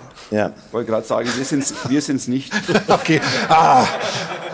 Okay. Aber trotzdem, um es nochmal abzuschließen, ganz, ganz wichtig ist, es hat, du hast eben äh, den Namen Alaba gesagt und genau das wollte Niklas Süle nicht. Er wollte nicht in diese, in diese äh, Spirale rein, dass es da jetzt hin und her mit Angeboten und reicht nicht und ähm, ich wäre dann am Ende der Tage vielleicht auch der Piranha gewesen. Ähm, das wollte der Junge nicht und deswegen hat er eine, eine Entscheidung getroffen, hat gesagt, ich möchte den Verein verlassen. Aber er hat Also- auch für sich gesagt, er will was Neues machen, mal ins Ausland gehen, wie Alaba auch. Ich meine, beim FC Bayern hört es ja nicht auf für viele Spieler. Also die wollen ja nochmal was anderes sehen. Der FC Bayern ist zwar ein Top-Verein, aber es gibt natürlich auch noch andere Größen, andere Ligen auch, wo man gern spielen möchte. Vielleicht liegt es ja auch an der Attraktivität der Bundesliga. Jedes Jahr ähm, dieselben Spiele und in England zum Beispiel hast du gefühlt jede Woche ein Topspiel, wo es dann auch ähm, fast Derby-Charakter hat, so wie gestern. Ich meine, das Spiel gestern war ein, War ein eines super Spiel, Topspiels würdig. Ja. Trotzdem ist es ja ganz kurz nochmal, zu, es ist ja trotzdem für den FC Bayern ein massiver Verlust. Also Niklas Süle, Nationalspieler, der ist in der Mannschaft hoch anerkannt, äh, der spielt eine fantastische Saison als Innenverteidiger und so einen Mann jetzt gehen zu lassen, also es tut schon weh und deswegen ist es auch erklärbar, glaube ich, dass die Reaktionen so harsch ausfallen. Deswegen sind wir auch noch nicht ganz durch mit dem Thema. Wir haben ja auch die Zuschauer noch gefragt, äh, wollen da auch noch mal die Meinung abholen, kommen natürlich zum FC Augsburg, äh, zu den Transfergebaren dort. Überhaupt der Transfermarkt interessiert uns natürlich. Also wir haben viele, viele Themen, die wir noch besprechen hier bei uns im Stahlwerk Doppelpass. Das alles nach einer kurzen Pause. Also bis gleich. 100.000 Euro übrigens zu gewinnen. Also mitmachen. Toi, toi, toi.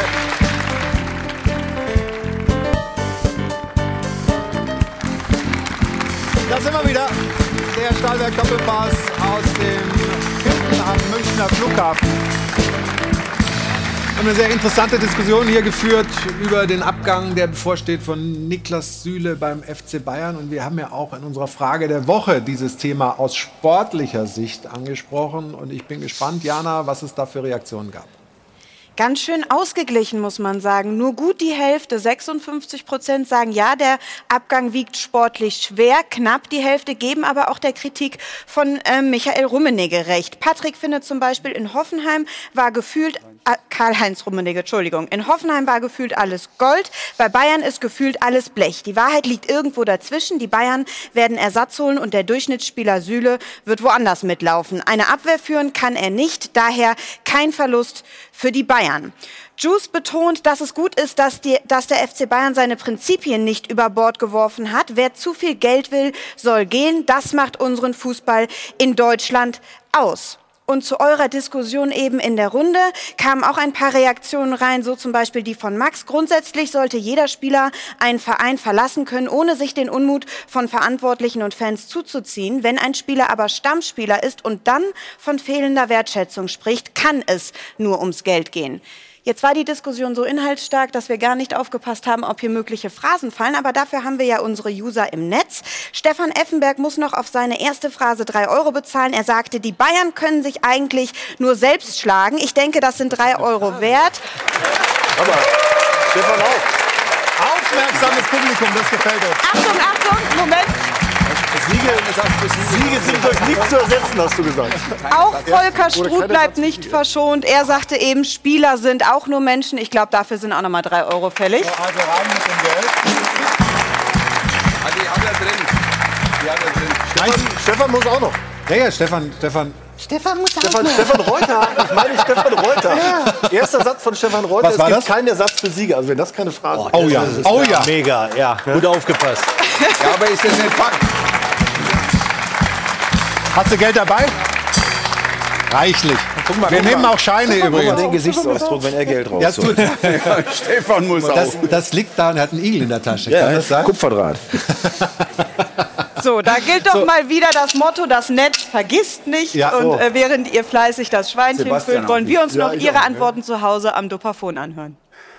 Niklas Süle ist kein Verlust für den FC Bayern. Er hat zwar ein gutes Stellungsspiel, aber ist viel zu langsam. Denn Niklas Süle ist seit Wochen einer der wenigen in der Abwehr, der stabile Leistungen zeigt. Süle ist ein total überbewerteter Spieler, durchschnittlicher Innenverteidiger und wenn er das Angebot vom FC Bayern nicht annimmt, dann soll er einfach gehen. Eklatante Abwehrschwächen, langsam in der Vorwärtsbewegung. Für mich ist Süle kein Verlust bei Bayern, wenn er geht. Niklas Süle ist ganz klar ein sportlicher Verlust für den FC Bayern. Nach seiner Kreuzbandverletzung ist er wieder in Topform und hat auch gestern ein starkes Spiel abgeliefert. Sportlich ist der Niklas Süle für Bayern sicherlich ein großer Verlust. Aber ich denke einfach, dass es vernünftig ist, wenn man auch nicht jeden Gehaltssprung als Verein mitmacht.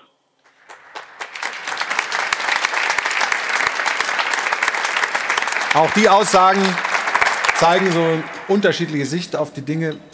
Stefan Reuter, wie, wie stark ist Niklas Süle? ist ein super Innenverteidiger. Ich habe mir vorhin gedacht, bei der Diskussion, eigentlich müsste neben Volker Struth jetzt Oliver Kahn oder so hier sitzen, weil dann könnte man es könnte man's auflösen. Ist sicher ein, ein Top-Spieler, aber für mich wird der FC Bayern hier gerade ein bisschen zu klein gemacht. Äh, Dass es durchaus verständlich wäre, wenn man noch mal woanders hin möchte. Also ähm, ich glaube, wenn man die Möglichkeit hat, für Bayern München zu spielen, solche Titel zu gewinnen, von daher kann ich mir auch gut vorstellen, dass die drei, die man vorher gesehen hat, äh, auch ihre Karriere bei, bei Bayern beenden, dass sie auch von ihrer Erfahrung der nächsten Generation was mitgeben und dass das äh, eine sehr interessante und gute Aufgabe ist.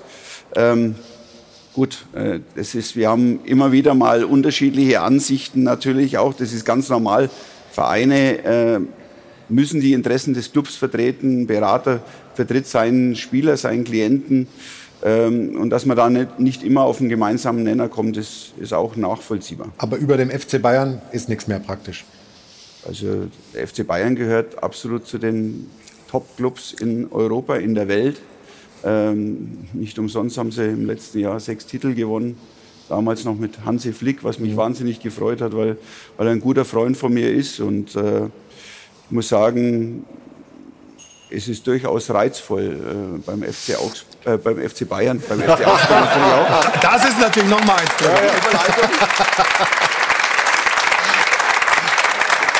ist auch äußerst reizvoll beim FC Augsburg langfristig zu spielen, auch wenn der Volker den einen oder anderen dann auch wegtransferiert hat. Ja, aber ich meine, das ist das, du, du bist ja auch einer, der immer sagt, ja, aber es geht auch um den FC Bayern. Es, es geht nicht um irgendeinen Verein. Genau, und er gehört zu den drei oder fünf Besten der Welt. Und, und bei Niklas Süle muss man ja noch anführen, dazu kommt ja noch, dass er einen großen Förderer in Julian Nagelsmann, ne, Hoffenheim, jetzt bei München Trainer hat, nach wie vor an seiner Seite hat. Und das macht die Sache halt so schwer zu verstehen, dass er das alles aufgeben will und irgendwo anders sein, sein Glück versuchen wird. Persönliche Interessen. nochmal Man, man muss auch sagen, ganz kurz, weil du hast auch gesagt mit Alaba. Alaba war weit über ein Jahrzehnt bei Bayern München, zweifacher Champions League-Sieger. Dass er irgendwann sagt, ich würde gerne noch mal was Neues sehen, das kann ich nachvollziehen, weil das eine andere Geschichte ist. Bei Süle hatte ich auch den Eindruck davor schon. Vor, bevor er zu Bayern gegangen ist, gab es ja auch schon Gespräche mit Chelsea und das Thema England war ja immer präsent. Nochmal die Premier League sehen, da auch die Stimmung wahrnehmen, das war ja für ihn auch immer so ein, so ein Ziel, so ein Wunsch. Und ich glaube, das ist jetzt Wir müssten klar. jetzt wissen, wo es hingeht. Genau, Ja, dann wäre also wär die, Diskussion, jetzt dann die. Diskussion auch und die Begründung für mich vielleicht auch ein bisschen einfacher. Ähm, du hast recht, Bayern München ist ein absoluter Top-Verein, ist ein Weltklasse-Verein. Ähm, allerdings glaube ich, wenn meine Glöckchen das richtig klingeln, hast du den Verein auch mal verlassen und ähm, hast noch mal was anderes gemacht.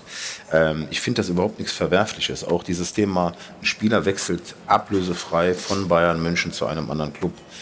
Ich habe die Statistik jetzt nicht. Ich weiß, gerade aktuell läuft da ein Weltklasse-Fußballer rum, der Weltklasse-Spieler, der läuft bei Bayern München rum und ich äh, weiß, dass dieser Spieler auch ablösefrei zu den Bayern gewechselt ist. Von Dortmund. Das ist eine Thematik, die passiert. Jetzt passiert es den Bayern das ein oder andere Mal und schon ist, ist das Geschrei ganz groß. Das wird, man wird sich daran gewöhnen müssen, dass es ablösefreie Spieler gibt. Ja, das ist, ähm, das wird äh, ähm, sich im Sommer schon zeigen. Man muss sich aber auch daran gewöhnen, dass es arbeitslose Spieler geben wird. Also wir haben ganz, ganz viele Spieler aktuell im Markt, die Richtung Sommer äh, ohne Vertrag sind. Da sind welche dabei, da gibt es ganz klar große Interessen, ähm, aber es gibt auch Spieler, das sage ich euch ganz ehrlich, auch in meinem Portfolio. Ähm, da bin ich froh, wenn es dann jetzt irgendwann in den nächsten Wochen und Monaten zu Gesprächen mit anderen Clubs gibt. Also Spieler, die in ihrem Verein gerade Richtung Vertragsende laufen, wo der Verein eben nicht signalisiert, ähm, äh, verlängern zu wollen. Ähm, und dann musst du mit diesen Spielern auf den Markt. Und da werden irgendwelche, da würden einige werden dann, ich sag mal, von der Rampe fallen und ihr werdet das sehen. Wir werden im, im September ähm, deutlich mehr arbeitslose Spieler haben, als wir das aus der Vergangenheit kennen. Aber kannst du uns schon eine Richtung äh, geben, was, wo, das, wo das hingeht? Also sehen wir den in der Bundesliga wieder oder äh, geht es in den sonnigen Süden oder äh, in, in, auf die Insel? Oder, Glaub mal, Florian, weißt du, wie gerne ich das jetzt machen würde? Ja, dann mach's doch. Ja, das Komm, kann ich lass natürlich da- nicht. aus deinem Herzen ja- da keine Mördergrube, da dafür werfe ja- ich auch drei Euro rein. Ja, ja. Da geht ist auch sechs werden. Was? Das ist sechs werden.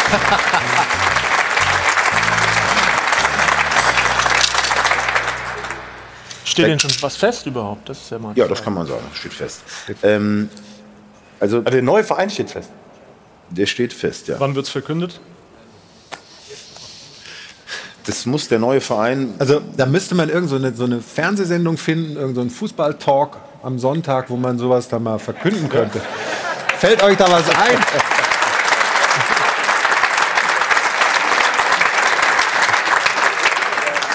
Also steht fest, ne? Das, also, ich, Niklas hat eine Entscheidung getroffen vor, vor kurzer Zeit und ich würde mich wundern, wenn er diese Entscheidung nochmal umwirft. Und so kann man sagen, dass das, dass das feststeht. Und dann gibt es ja immer noch so ein paar Themen, die müssen geklärt werden. Kennst du und deswegen kann ich das hier heute unmöglich kundtun. Aber Dann ist es Dortmund. wenn es dann, wenn es, wenn es, wenn es, Dann ist es was? Dann ist es Dortmund. wenn es dann ähm, Aber das ist, wenn das Da freuen alles- sich schon welche da hinten, oder? In, in deinem Rücken jubeln sie. Ja, ja, wenn, das, wenn das alles so wichtig ist, ne? also äh, das Statement, äh, also oder das Geld in den Hintergrund tritt, dann wäre das natürlich ein Wechsel innerhalb der Bundesliga zu einem Club, der ja immer noch ähm, versucht, in den letzten und in den kommenden Jahren äh, den Bayern Paroli zu bieten. Dann wäre das natürlich ein echtes Statement von so einem Spieler und von einer Agentur und wenn er dann zu Dortmund gehen wird. Dann schauen wir mal. Also die. Ja, aber, aber dann, dann hast du ja diesen sportlichen Erfolg. Das kann ich jetzt nicht wirklich. Gut, aber Tottenham oder. Newcastle, rein theoretisch ist es jetzt die Insel, das sind zwei Vereine, da guckt er sich die Champions League in der nächsten Saison Ja, dann geht's ja nur um Geld. Von der, geht's ja nur um Geld. Ja, aber das ist es ja anscheinend dann nicht. Ja, aber, aber Dortmund, also wenn das jetzt Dortmund ist, ist es Dortmund? Aber Stefan, Stefan, Das war ehrlich. Ja, aber das ich kann doch nur die Insel sein, oder? Ja, aber guckt er sich, guckt er sich die Champions League dann vom Sofa an, wenn es jetzt Tottenham und Newcastle ist. An der Newcastle gehst du ja nur, wenn du über 30 bist. Oder noch drüber hinaus. Ja. Schau mal, und genau das ist es doch. Also, Also ich, ich könnte mich glaube, ja dass jetzt hier nicht so Niklas hinsetzen. schon den Anspruch hat, auch nochmal die Champions League zu gewinnen, oder? Dann ist es nicht Dortmund. Dann ist es nicht Dortmund. Und dann ist es auch nicht Newcastle. Mutig, der Kollege Hellmann hier. nein, Doch, nein, gefällt mir. Also, es war. Ich hoffe, ich hoffe, die Ironie ist mitgeschwungen. Ich zieh das zurück. Ich glaube, das ist Bier ernst gemeint. Nee, nee, nee. Nee? Also ich glaube, ich hätte ein Problem, wenn wir in den nächsten drei, vier Tagen bekannt geben, dass der Spieler zu Newcastle wechselt und ich sitze hier und sage, dass das Monetäre nicht nicht, im Vordergrund stand. Dann glaube ich, ähm, ja, hätte ich mal ein paar Wochen viel mit Argumentation zu tun und müsste einiges klarstellen. Ähm, Nochmal zu der Thematik zurück. Welcher? Wa- was sind die Beweggründe, warum du, du lässt nicht nach, du willst es wissen. Ne? ähm, was sind die Beweggründe von einem Spieler und wie, wie begleitet man sowas? Ja? Es ist schon so, dass man ähm, auch als Berater darauf achtet, dass der Spieler zur richtigen Zeit am richtigen Ort Fußball spielt, denn nur da kann er Leistung bringen. Hm. Das sind auch Aspekte. Niklas Süle, ja, der wird überall, wo der jetzt hingeht, sein Geld verdienen. Natürlich sind da unterschiedliche Ranges drin, ja, aber äh, der wird jetzt mit Sicherheit, verzeih's mir, ähm, nicht in dem Gehaltssegment von einem FC Augsburg auftauchen, ja, sondern das, der, egal zu welchem Verein der jetzt wechselt, das ist ein Wahnsinnsgeld, was so ein Spieler in dem Segment verdient. Ja? So, und jetzt kommt der Unterschied. Dann gibt es Spieler, die sagen, nein, ich muss das bis Oberkante Unterlippe ähm, ausgehandelt haben und ich will äh, so mal richtig durch die Decke schießen. Oder der sagt, pass mal auf, der Club, der kann vielleicht nicht ganz in die Region, ähm, aber ich kann mir vorstellen, bei diesem Club glücklich zu werden, weil es gewisse Faktoren gibt, die zu mir passen. Im Also Übrigen- doch Augsburg. Ja. Im Übrigen, im Übrigen muss ich auch noch mal eins sagen, das dürft ihr nicht vergessen. Also auch international. Also dein ehemaliger Arbeitgeber Juventus Turin. Ja, du kannst jetzt aktuell mal mit Juventus Turin über einen Spieler in dem Segment verhandeln. Das ist auch ganz anders als vor zwei Jahren. Also in Spanien der gesamte Markt, außer jetzt Real Madrid. Und Juve hat doch Vlahovic geholt jetzt. äh. Wer? Die haben doch Ja, aber Ja. trotzdem, trotzdem ist es im Gehaltssegment nicht mehr so, wie das auch vor zwei, Geld drei Jahren war. ne? 70 Millionen oder sowas. Das ist aber Ablösesumme. Ich rede jetzt, wir reden Gehalt jetzt kriegt er auch, oder? Natürlich kriegt er ein Gehalt, aber es sind nicht mehr die Gehälter. Ach nee. Es sind nicht mehr die Gehälter, wie sie vor zwei Jahren Mhm. statt waren. Im Übrigen hat auch Bayern München dasselbe Problem. Bayern München hat auch ein Problem äh, in den nächsten äh, äh, Jahren, vielleicht das Gehalt auf dem Niveau zu halten, wo sie es, wo sie es jetzt in den letzten fünf Jahren hatten. Und jetzt kommen wir nämlich zu dem Thema des neuen Spielers bei Bayern München. Zwei Sachen da. Das eine ist, der wird das auch nicht ehrenamtlich machen. Der wird Geld kosten. Und das Zweite ist, das wisst ihr beide viel besser als ich, bei Bayern München zu stehen, unter dem Druck, das ist nochmal eine ganz andere Baustelle. Ich habe das jetzt bei Dayo gesehen, bei Dayo Upamecano. Ja, es ist ein Top-Spieler und hat auch die Voraussetzungen für, ähm, für ein Weltklasse-Spieler zu werden. Aber auch der muss sich jetzt erstmal dran gewöhnen. Das ist ein anderes Lied, was da gesungen wird. Ihr beide wisst es doch. Und den musst du erstmal finden. Du musst jetzt erstmal den Spieler finden, ob Niklas Süle jetzt jeder, jeder hat Recht auf, auf, auf, auf, auf, auf seine Meinung und ich, mir ist das bekannt, dass das ein Spieler ist, der ein Stück weit polarisiert. Ähm, aber trotzdem, das musst du erstmal, das musst du erstmal äh, bringen und wenn du diesen Spieler mit der Qualität holst, nochmal, dann kostet der Geld. Wir werden hartnäckig bleiben. In der nächsten Stunde versuchen wir es immer mal wieder. Ähm, Vielleicht kriegen wir noch ein bisschen was raus. Äh, Wir freuen uns, dass so engagiert diskutiert wird. Jetzt kommen wir zum FC Augsburg. Auch da gibt es ja interessante Entwicklungen. Der teuerste Transfer des Winters ist nicht irgendwo in München oder in Dortmund gemacht worden, sondern in Augsburg. Auch da schauen wir erst einen Beitrag und sprechen dann über die Fuggerstädter, wie es so schön heißt. Richtig? Richtig. Endlich Happy New Year auch in Augsburg. Der FCA holt den ersten Dreier des Jahres und das hat auch mit der Rückkehr der Fans zu tun. Sehr, sehr, sehr, sehr viel macht es aus. Äh, Ich sehr, ist nicht nur eine Phrase, es ist zu 100% die Wahrheit. Ich meine, wenn man die Stimmung sieht, wenn keine Zuschauer hier sind und wenn man dann, auch wenn es nur ein paar Zuschauer waren, trotzdem extrem wichtig für uns. Ich glaube, man hat es gemerkt, dass es uns extrem gepusht hat. Die Bilanz des FCA in den letzten fünf Heimspielen mit Fans 13 Punkte, in drei Geisterheimspielen dazwischen nur zwei Punkte. Weil man weiß, okay, es sind wieder Fans, da es wird wieder laut am Wochenende, es werden wieder Ballgewinne bejubelt von draußen und der Geräuschpegel steigt. Ja, das ist einfach super. Für Augsburg sind die Fans offensichtlich wie eine Lebensversicherung. Genau wie Torschütze André Hahn. Immer wenn er trifft, gewinnt Augsburg auch das Spiel. Der FCA muss in dieser Phase des Abstiegskampfs ohnehin auf seine Routiniers setzen. Denn Pepi, der teuerste Transfer der Clubgeschichte, ist erstens gerade verletzt und soll außerdem langsam und vorsichtig aufgebaut werden. Ein Perspektivspieler, denn Stefan Reuter hat im Winter keine Sofortmaßnahme verpflichtet. Der Weltmeister ist inzwischen im zehnten Jahr Manager in Augsburg und will den zehnten Klassenerhalt schaffen. Dafür spricht, dass Reuter in seiner Karriere weder als Spieler noch als Manager je abgestiegen ist. Der Sieg gegen Union verschafft ein bisschen Luft im Tabellenkeller. Wir glauben an den erneuten Augsburger Klassenerhalt, denn Stefan Reuter ist die personifizierte Nicht-Abstiegsgarantie.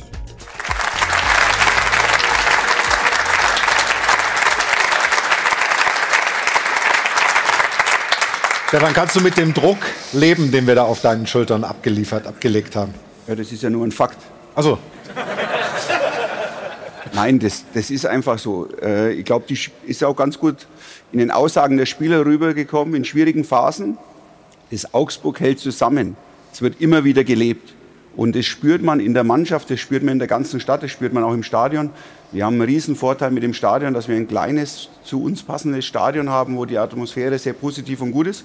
Und das hilft der Mannschaft. Gestern natürlich noch ein bisschen schade, ohne Stehtribüne, ohne ähm, die Fans, die ganz äh, dicht äh, dran sind. Aber wir, wir haben gemerkt, 7600 Zuschauer, mhm. das hat was bewirkt. Und das ist schon, wenn die Mannschaft zum Stadion fährt und Atmosphäre da ist, das, das hilft.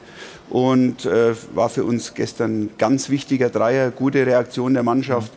Ähm, von daher sind wir auf dem richtigen Weg. Du bist, glaube ich, im zehnten Jahr Sportdirektor.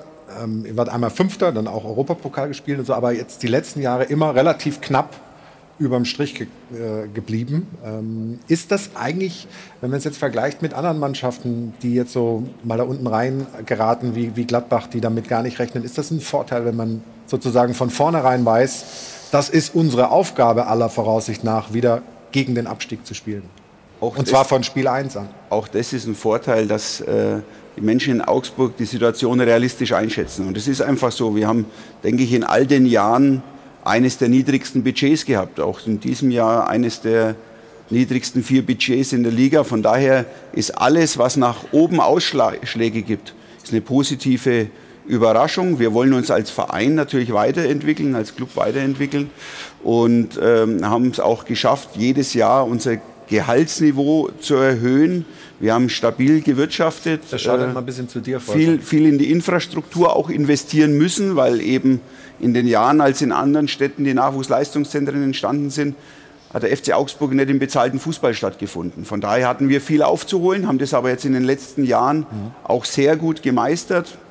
Haben jetzt mit dem Internat den letzten Baustein da, äh, der ansteht. Wir werden das äh, nächsten Sommer eröffnen ähm, und können dann gezielt auch weiter in die Mannschaft investieren. Und äh, das ist ja gerade schon angeklungen. Wir haben jetzt im Winter mit Pepi einen Spieler äh, verpflichtet. Das haben uns wenige zugetraut. Absolut nicht. Da haben vielen, ähm, vielen die Ohren geklingelt, ja, dass da so ein zweistelliger Millionenbetrag von Augsburg Richtung Es hat USA nur wandert. funktioniert, weil ähm, einer unserer Spieler oder unsere Eigengewächse mit Marco Richter und Kevin Danzo zu Beginn der Saison gegangen sind und wir da eben auch Einnahmen hatten.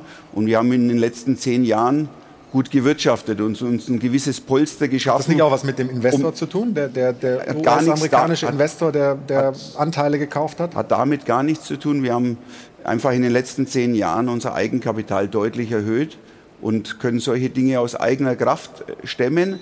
Aber was Volker vorhin ja schon angedeutet hat, wir haben ein gewisses Gehaltsniveau und eine gewisse Hygiene und äh, da kann es nicht funktionieren, wenn so ein Ausreißer drin wäre. Und äh, der Junge hat Potenzial, hat enorme, hat selbst mit 18 schon einen super Weg gemacht. Das konnte man auch sofort erkennen. Also seine Laufwege, seine, seine Abschlussqualität in so jungen Jahren ist außergewöhnlich. Aber man kann jetzt keinen 18-Jährigen, jetzt ist er 19, äh, nach Deutschland holen, ohne Vorbereitung äh, und sofort erwarten, dass er dir von Tag 1 äh, den Unterschied ausmacht. Aber er gibt uns und auch dem Trainer eben eine zusätzliche Möglichkeit in der Offensive. Wir haben in der Hinrunde zu wenig Tore gemacht, mhm. hatten aber auch mit Flo Niederlechner, mit Alfred Fimbogason zwei Stürmer über viele Wochen und Monate verletzt. Wir hatten mit Felix Udoka einen wichtigen Defensivspieler über Monate verletzt. Die sind jetzt wieder zurück und von daher haben wir jetzt schon auch die Konkurrenzsituation innerhalb des Kaders und denken, dass dass uns das beflügeln wird.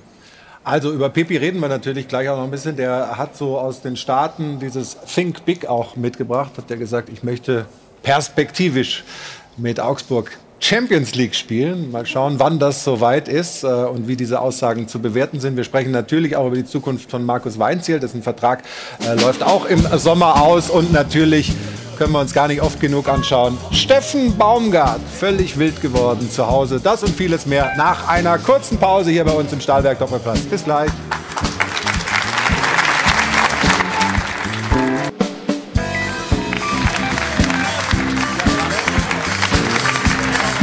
Das ist das Airport Hilton von außen, so sieht es von innen aus. Und das ist der Stahlwerk Doppelpass. Wir sind beim Thema Augsburg. Ist der Kader eigentlich stärker, deutlich stärker als in den letzten Jahren? Also wir haben unheimlich viele interessante Spieler bei uns im Kader mit Entwicklungspotenzial. Und ähm, das müssen wir auf den Platz bringen. Nur da zählt's. Und äh, für uns war gestern wirklich ein extrem wichtiger Sieg, weil wir sind sehr schwer in die Runde gestartet im Sommer. Wir hatten Probleme in der Vorbereitung. Ich glaube, nur drei Spieler haben die komplette Vorbereitung mitgemacht. Wir hatten Spieler bei der U21-Europameisterschaft bei Olympia in Südamerika. Und das hat unsere Vorbereitung gestört. Und äh, das hängt uns natürlich die ganze Saison ein Stück weit nach. Also das hat gedauert, bis wir in die Verfassung gekommen sind, die wir brauchen, um das intensive Spiel, das wir, ähm, ja, das wir zeigen, dass wir das auf den Platz bringen können. Ja, du bist ja schlau, ne? Du, er hat ja gar nicht die Frage beantwortet. Hm? Warum? Aber, aber ist du der bist Kader Der Ka- besser in diesem Jahr als Also in den letzten Jahren? Ich, ich halte den Kader äh, für besser und für sehr interessant. Aber wir brauchen schon noch, jeder sieht ja, das ist eine verrückte Saison, wie eng das alles zusammen ist. Wir haben vorhin gesprochen von Platz 11 bis 18, da wird um Klassenerhalt gekämpft. Äh, Platz 10 bis oben geht es um die internationalen Plätze. Äh, und ja, wird, wird eine heiße, heiße Rückrunde und äh, wir sind äh, in, einer, in einer guten Verfassung und nehmen natürlich das auch an. Es ist ja die Frage, wo geht die Entwicklung hin? Jetzt muss man erst mal gucken, dass man langsam hochkrabbelt. Da war gestern das Spiel natürlich total wichtig. Wir können gleich auch noch mal über die Entwicklung von Augsburg vielleicht sprechen, was da potenziell möglich ist. Aber schauen wir erst mal kurz rein ins Spiel. Schauen uns die beiden Tore, das eine haben wir ja schon mal vorhin kurz gezeigt von André Hahn, aber schauen wir mal aufs erste. Das ist natürlich ein Geschenk gewesen, ne? Ja, das Tor erinnert mich an das erste der Bayern. Absolut, ja. Ähm, und man sieht, dass wir mutig, mutig pressen, dass wir direkt nachschieben. Arne Meyer macht Druck. Äh, und Gregerl merkt man einfach an, dass, dass er einen Lauf hat. Äh, wie ruhig er da bleibt, wie sicher er den reinschiebt. Äh, er hatte dann noch einen, einen Schuss mit dem Rechten an die Latte. Also speziell in der ersten Halbzeit haben wir uns wirklich eine Vielzahl von guten Tormöglichkeiten erspielt, weil wir sehr viel Druck gemacht haben. Und ähm, ja, Flo Niederlechner hat äh, den einen oder anderen auf dem Fuß gehabt. Ähm, auch wieder starkes, starkes Spiel abgeliefert. Trimmel hat einmal gut auf der Linie geklärt. Aber unterm Strich einen verdienten Sieg. Gregal. Gregal ist der Gregoritsch. Michael Gregoritsch, Ja, ja. genau. Das ist auch so eine Liebe auf den zweiten Blick, oder? Da gab es ja auch mal ein bisschen Knatsch, würde ich mal sagen. Ja, das, ist, ähm, das zeigt, dass es immer mal Phasen gibt, wo es schwierig ist. Er hatte äh, bei uns eine Phase, wo er nicht mehr so zum Spielen kam. Er war sogar mal nicht im Kader, ähm, hat aber durch intensives Training sich wirklich wieder in die Verfassung gebracht, die du einfach brauchst, äh, um dann auch erfolgreich zu sein und belohnt sich jetzt in den letzten Wochen und Monaten und ist ein gutes Beispiel, dass du dich dann einfach nicht hängen lassen darfst, sondern dass du intensiv äh, trainieren musst, intensiv arbeiten musst und äh, dann wirst du am Ende auch, auch belohnt und das ist ähm, gutes, gutes Beispiel äh, für viele Spieler, äh, immer wieder Gas zu geben. Ist der FC Augsburg dazu verdammt, immer da unten zu bleiben? Oder gibt es eine Möglichkeit, so ein Verein mit den Möglichkeiten, Stefan hat es ja gerade angesprochen, man hat auch viel in die Infrastruktur entwickelt, ähm, auch mal längerfristig irgendwie weiter oben anzusiedeln? Was würdest du sagen? Naja, zum, zum ersten nochmal zu bemerken, natürlich eine große Kontinuität ist da, also was die Bundesliga-Zugehörigkeit anbelangt, auch auf äh, ihre Position, Herr Reuter. Aber natürlich, äh, wenn man sich die Jahre anschaut, auf der Trainerposition ist keine wirkliche Kontinuität da gewesen. Gerade in den letzten Jahren vielfach den Trainer gewechselt. Und ich glaube, da gilt es auch für den FC Augsburg anzusetzen. Also man nimmt ja immer so gerne das Beispiel vom SC Freiburg, Christian Streich, aber einen Trainer zu haben, wo man wirklich weiß, den jetzt, äh, mit dem jetzt über ein paar Jahre auch zu gehen, dass der so ein, eine Mannschaft entwickelt, von seinem Gedanken her eine Mannschaft aufbaut, Spieler kauft und dass sie ihm dann auch die Spieler besorgen. Das ist, glaube ich, so der nächste Schritt, dass man mal wirklich in so eine Kontinuität auch reinkommt ne? äh, und nicht äh, feuerwehrmäßig dann, wenn es dann eng wird, dann auch den Trainer wieder äh, rauswirft. Und deswegen ist ja auch die Frage, falls es mal dann wirklich auch runtergehen sollte, was für den FC Augsburg von Beginn an der Bundesliga-Zugehörigkeit ja eigentlich ganz klar wäre. Wir gehören zu den Top 25 Vereinen in Deutschland. Dazu gehört aber auch gleich mal einen Abstieg einzukalkulieren. Ob man dann so einen Weg mit Markus Weinzel eventuell dann auch weitergeht, um dann mit ihm äh, und mit seinen Ideen vom Fußball dann auch wieder nach oben zu kommen. Das ist natürlich dann eine Frage, äh, die ich jetzt mal an Sie weitergebe. Ich meine, wenn Markus Weinzel äh, nach vier sehr erfolgreichen Jahren dann nicht das Angebot von Schalke 04 bekommen hätte, wäre er vielleicht durchgängig beim FC Augsburg geblieben. Und äh, wir haben ja Markus Weinziel jetzt wieder zu, zurückgeholt, natürlich mit der Intention, das auch langfristig äh, mit ihm erfolgreich zu gestalten. Ja, aber wir können mal hören, was er selber gesagt hat. Unser Kollege Martin Quast hat gestern nach dem Spiel mit ihm gesprochen, eben zu diesem Thema, wann spricht man, spricht man überhaupt schon, wie geht es da weiter? Wie bist du eigentlich mit ihm im Austausch wegen Vertragsverlängerung? Weil der läuft ja jetzt aus. Ist der nur an den Klassenerhalt gekoppelt oder wie ist das bei euch? Nein, der läuft aus und äh, wir haben noch, noch nicht darüber gesprochen. Mhm. Heißt das aber, sind das so Argumente, wenn die Mannschaft wirklich so guten Fußball spielt, der deinen Vorstellungen total nahe kommt? Das ist eigentlich das sind noch Top-Argumente, oder? Ich brauche keine Argumente. Äh, wichtig ist, dass wir äh, die Leistung bringen, dass wir die auf den Platz bringen und, und, und dass wir Punkte holen und dass wir unser Ziel erreichen und ähm, ja, dass wir den Klassenhalt am besten frühzeitig feiern.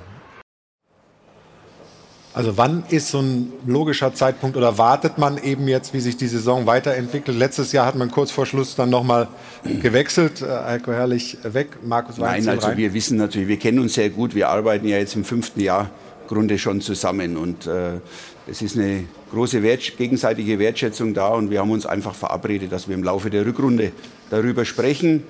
Ganz klar, wir wollen das langfristig äh, angehen. Das wäre aus deiner Sicht auch richtig oder würdest du sagen, wart doch erstmal, wie sich die Saison entwickelt, bevor du mit einem Trainer dann langfristig. Ja, das tun sie ja, weil das, das Gespräch ja noch nicht gab. Aber mhm. er hat ja klares Zeichen gesendet hier in Richtung äh, Markus auch.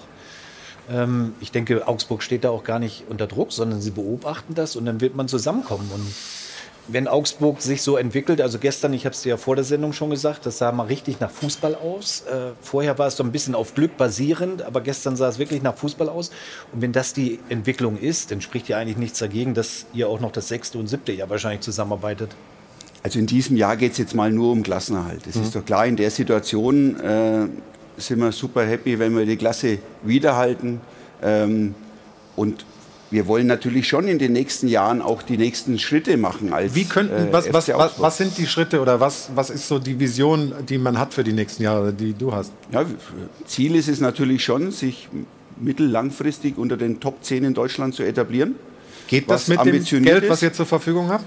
Ja, wir, ähm, unser, unser Stadion wird sehr zeitnah abbezahlt sein. Das ist auch schon mal ein großer Vorteil. Wir haben ansonsten einen überschaubaren Kostenapparat. Ich glaube, das hat uns gerade jetzt in Corona-Zeiten auch geholfen, dass wir die Situation äh, besser überstehen konnten als manche Clubs, die eben äh, einen ganz anderen Kostenapparat äh, haben. Wir, wir, wir, haben ja vorhin ähm, gemerkt, wie, wie, schwer er sich tat, schon die drei Euro aus der Tasche zu holen für unser Phrasenschwein.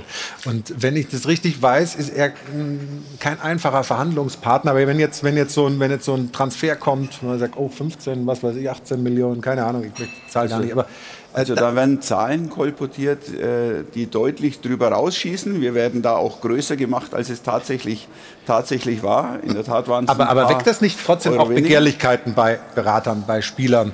Ähm, jetzt nicht nur, wenn, wenn, was Transfers angeht, sondern was auch Gehälter angeht? Das schon ein bisschen schwieriger haben in Zukunft. Ich glaube, nach dem, nach den, du hast ja auch im Sommer mit, mit, äh, mit, mit Dorschen Transfer gemacht, wo auch noch andere Clubs dran waren. Jetzt dieser Transfer im Winter. Ähm, ich glaube schon, dass der, dass der ein oder andere dir genau mit diesen Argumenten entgegnen, äh, dir, dir damit äh, entgegenkommt und äh, sagt, Herr Stefan, du scheinst ja jetzt ein bisschen gesünder zu sein als früher. Aber nichtsdestotrotz, wir haben ja über viele Jahre haben wir ja Spieler Finanziell, ja. Also, ja, ja, ja, okay, das muss man nur dazu sagen. Das ist alles entscheidend. Ja. Ähm, Gesundheit ist das alles. Aber wenn du, wenn du, wenn du sagst, du, du hast schon den Anspruch, irgendwann mal unter den Top Ten in Deutschland zu sein, dann dürfen wir uns doch nichts vormachen. Also es ist immer wieder so ein bisschen dieses Heuchelbecken. Ja? Erfolg im Fußball hat mit Geld zu tun. Punkt. Ist so. Und ähm, das weißt du selber, dass das äh, dann auch, auch Geld kostet. Im Übrigen ist es nicht, nicht nur Stefan Reuter, es wird ja auch oft vergessen, dass die Sportdirektoren immer noch einen neben sich haben, der dann für die Finanzen verantwortlich ist. Also ich kenne euch immer nur im Duo äh, mit, mit Michael Stroll zusammen und ähm, da ist dann halt auch oft äh, auf Clubseite ein Part dabei, der sagt, pass auf, mag ja sein, dass das sportlich ein toller Spieler für uns ist, aber Schublade auf, guck mal da in den Kasten, da ist nichts mehr drin. Ne? Mhm. Also deswegen. Ich denke einfach, dass es ganz wichtig ist, dass wir uns Schritt für Schritt entwickeln. Und darum können wir uns die extremen Ausreißer nicht erlauben. Würde so ein- so ein Darum Abstieg darum euch konnten Jahre wir auch- zurückwerfen, oder darum konnten wir auch an Marco Richter, wenn jetzt da Hertha BSC drangeht und ihm äh, einfach eine ganz andere Größenordnung bietet, darum können wir ihn nicht mehr aktuell zufriedenstellen. Vielleicht kommen wir da in ein paar Jahren hin, aber aktuell hat es einfach noch nicht funktioniert. Und dann muss man schauen in solchen Situationen, dass man Win-Win-Situationen schafft, dass der Spieler happy ist, der Berater glücklich ist und dass wir Das trotzdem besonders auch wichtig. ein bisschen was bekommen, Ja. dass, wir, dass wir den FC Augsburg weiterentwickeln können. Und äh, nur so können wir aktuell agieren. Ja, da gibt es da gibt's ja eigentlich auch zwei gute Beispiele, die eben auch nicht so einen großen Etat haben. Freiburg oder auch Union Berlin, die mit einem relativ überschaubaren Etat eben doch die Bundesliga ein bisschen durcheinanderwirbeln und sich oben reingesetzt haben. Ich glaube, das, ich will nicht sagen als Vorbild gelten, aber ich glaube, das ist so, so ein Ziel von Augsburg in Zukunft. Ganz klar, aber man muss sagen, letztendlich, äh, man braucht Kapital, wenn du die nächsten Schritte gehen willst. Und das musst du dir halt schrittweise erarbeiten. Für den Berater, oder was? Nein, in erster Linie natürlich für Spieler, weil unterm Strich wird Leistung honoriert, will belohnt werden. Ähm, das ist anders als zu unserer Zeit. Oh, können wir alle mal Oh machen? Nein, war. Aber, aber das, das ist einfach, das ist Fakt. Und ich denke, wir, wir haben eine klare Philosophie, eine klare Denke. Da brauchst du natürlich auch einen Trainer, der genau weiß, wie läuft es beim FC Augsburg, was können wir uns erlauben, was können wir uns noch nicht erlauben, aber wie können wir uns trotzdem weiterentwickeln. Daran Vorausgesetzt, Stefan. Reuter macht 23 weiter. Perspektivisch. Ja, das ist, das ist praktisch das nächste Thema. Das ist jetzt das zehnte Jahr. So ein Sportdirektorenjob ist anspruchsvoll. Der verlangt jede Menge. Wir haben, wir haben äh, letzte Woche äh, hier über Max Eberl lang gesprochen, über das Gefühl, ausgebrannt zu sein, das nicht mehr leisten zu können. Wir sehen hier Bilder aus, aus deiner langen Karriere als Spieler, erfolgreich Weltmeister, Europameister, Champions League-Sieger, deutscher Meister. Schönes Bild kommt auch gleich noch da. Guck, mit Hansi Flick und äh, Jürgen Kohler. Und ein Wasserglas, und Wasserglas, Ja, ja, ne? nur Wasser natürlich. Äh, dann fing es eben an mit, mit äh, der Verantwortung als Funktionär bei 60 München und dann eben äh, der FCA. Wie lang geht das noch? Wie ist es mit deiner Kraft und mit, mit, mit deiner Power? Wie, wie, wie, wie, schaffst du das? Ich denke, dass es insgesamt in dem Fußballbusiness ganz wichtig ist, dass, du, dass man sich immer mal wieder rausnimmt und auftankt und für sich auch einen gewissen äh, Freiraum schafft. Das ist für Trainer wie Manager ganz entscheidend. Ich sage auch zu Markus Weinziel Sonntag nach der Analyse, äh, ist ganz wichtig, dass du dann auch Montag dir den freien Tag auch wirklich mal nimmst und dir nicht noch drei Spiele anschaust, sondern einfach auch mal wieder auftankst, frisch bist, wenn du am Dienstag vor der Mannschaft stehst, dass du auch wieder die Energie hast äh, und genauso natürlich dann im Urlaub auch mal auftanken kannst. Das ist ganz wichtig. Handy auch mal aus oder geht das als Sportdirektor nicht? Das ist extrem schwierig. Also das ist schon so, dass in ähm, aber man muss für sich eben einen Weg finden. Ähm, dann im Urlaub oder in der freien Zeit äh, nicht den ganzen Tag das Handy am Mann zu haben, sondern mit seinen engen Vertrauten dann auch eine Zeit auszumachen, wann du vielleicht an dem Tag dann telefonierst, um gewisse Dinge zu besprechen. Aber hast du es auch Ähm, schon erlebt, dass du so äh, gefühlt an der, an der, an der Belastungsgrenze warst? Irgendwie, dass Den Eindruck reicht's? hatte ich jetzt äh, noch, Noch nicht. Ähm, aber ich kann mir es gut vorstellen. Also mir ging, was mich auch geärgert hat, ich meine, in der Länderspielpause, das ist so die Zeit, wo wir vielleicht mal ein paar Tage wegfahren können, äh, weil da kein Transferfenster ist, weil ohnehin äh, viele Spieler nicht da sind. Aber wenn man da die Reaktion in der Öffentlichkeit oder auch in den Medien sieht, ähm, äh, wie kann der äh, wegfahren? Ich glaube, dass es ganz wichtig ist, dass man sich da mal ein paar Tage rausnimmt äh, und wieder auftankt und dann auch wieder mit Energie äh, zurückkommt, mit Freude zurückkommt und sich an die Aufgaben macht. Ja, ich habe das auch, auch gelesen, also diese Kritik vor dem Bielefeld-Spiel, weil Stefan Reuter da eine Woche äh, abwesend war. Und ich meine, das sind genau die Dinge. Ne? Wenn dann ähm, Menschen in Verantwortung dann irgendwann darüber reden, dass sie nicht mehr können, dass sie erschöpft sind, dann äh, ist, äh, geht ein Raun durch die Republik und, und man sagt oder man ist bestürzt und gleichzeitig aber in so, in so Momenten gesteht man einem Verantwortlichen nicht zu, dass er mal eine Woche Urlaub macht, weil im Juni, Juli, da brennt es August äh, für einen Manager, da kann er sich keinen Urlaub nehmen und wenn es dann mal so weit ist, eine Woche Urlaub zu nehmen, dann kann man das nicht in Verbindung bringen mit der, mit der Leistung der Mannschaft. Also da sollte auch die Öffentlichkeit oder müssen auch die Fans ein bisschen Verständnis mitbringen. Das ist ein bisschen romantisch jetzt auch wieder gedacht, aber... aber ich glaube, das ist schon richtig. Das ist ein Appell, das ist ein Appell an uns alle, da auch immer wieder den Menschen zu sehen. Volker, du hast ein Buch geschrieben, meine Spielzüge, ähm, sehr empfehlenswert. Und da drin schreibst du auch über Belastung, auch über Überlastung, die du auch selber erlebt hast. Ne? Ja, äh, also auch wir stehen unter Druck. Ähm, ihr im Speziellen, das ist, ihr werdet nochmal ganz anders von den Medien äh, beleuchtet und betrachtet, oder steht unter einem ganz anderen Leistungsdruck, die Fans etc. Aber bei mir ruft auch jeden Tag ein Spieler an und fragt mich, ob ich eine Option für den Sommer habe. Ja, und Mhm. desto größer du als Agentur bist, ähm, umso schwieriger ist das. Und das ist ja nicht so, dass du ähm, nur Spieler betreust, wo draußen schon fünf Sportdirektoren stehen und darauf warten, dass sie mal eine Tasse Kaffee mit dir trinken können. Ja? Der Markt an Spielern, der ist, der ist voll. Also um es auf den Punkt zu bringen, ja, ich habe ähm, ähm, viel zu spät erkannt, dass ich äh, genau das, was du deinem Trainer empfiehlst, auch tue, nämlich mir mal Auszeiten zu nehmen, sondern wirklich damals mit drei Handys unterwegs und es ist ein hart umkämpfter Be äh, Business. Ja? Ich hab da, finde da in einem Haifischbecken statt. Und, ähm, aber es ist schon so, dass ähm, auch ich nur ein Mensch bin und irgendwann mal an einem Punkt äh, war, wo es dann nicht mehr ging. Leider viel zu spät erkannt und habe dann auch die Quittung bekommen und war dann mal ein Jahr raus. Und das beschreibe ich auch in dem, in, in, in dem Buch. Und ich kann wirklich jedem nur raten, ähm, da vorsichtig zu sein. Ganz wichtiges Thema. Ich sage das im Übrigen auch meinen Spielern. Also ich empfehle jedem Spieler, sich ähm, mental begleiten zu lassen. Das ist äh, auch Spieler stehen unter Druck. Nehmen wir zum Beispiel mal Niklas Süle. Da wird jetzt über Geld gesprochen und über, über die Gründe und warum. Ja, aber da sind gestern, ich sag mal, ein paar, paar, paar Kameras mehr drauf als sonst. Ja, und das geht auch an so einem Jungen nicht vorbei. Der muss aber da raus und muss dann gegen Red Bull Leipzig ein, ein Spiel machen. Also ähm, ich weiß genau, wie es draußen läuft. Es wird es jetzt einige geben, die sagen, ja, dafür verdient er ja genug Geld. Ja, das stimmt, wir verdienen viel Geld, aber trotzdem haben wir auch ein Päckchen zu tragen. Ja. Und das ist ein Thema, was dir ja, wie du ja gerade auch in deinem Statement äh, klar gemacht hast, eben Ja. auch sehr, sehr, sehr wichtig ist. Ne? Ja, absolut. Und ich glaube, das, was, was äh, Volker Struth gerade sagt, also, dass ein Fußballer natürlich, der geht ins Training, äh, da wird die Physis trainiert, da wird die Taktik trainiert, aber dass die Mentalität, also, also die, die mentale Hygiene natürlich auch trainiert werden muss. Wenn du in so einem Fokus stehst, als Bundesligaspieler, als Spieler vom FC Bayern München, da braucht es jemanden, mit dem du dich austauschen kannst. Da gibt es im Verein viele Möglichkeiten, aber ich finde es äh, fast schon äh, essentiell, dass die Bundesligaspieler, dass sich die Trainer da wirklich auch äh, jemanden holen, mit dem sie sich über solche Dinge austauschen können, außerhalb auch des Systems eines Vereins. Und, äh, und äh, das, das Stichwort Geld kommt dann immer, aber am Ende sind es Menschen und äh, wir, wir müssen, also und sie müssen schauen, dass sie eben äh, für sich sorgen. Und da gehört für mich auf jeden Fall so eine mentale Begleitung definitiv dazu. Und das ist, Sebastian, ja auch schwierig für manche Spieler. Wenn, wenn ich mir jetzt überlege, was auf zum Beispiel ein Jo Kimmich so eingeprallt ist, weil er sich äh, schwer getan hat, sich impfen zu lassen, dann war plötzlich Thema in, in, in Bundespressekonferenzen und so weiter, rauf und runter und ist ein junger Kerl.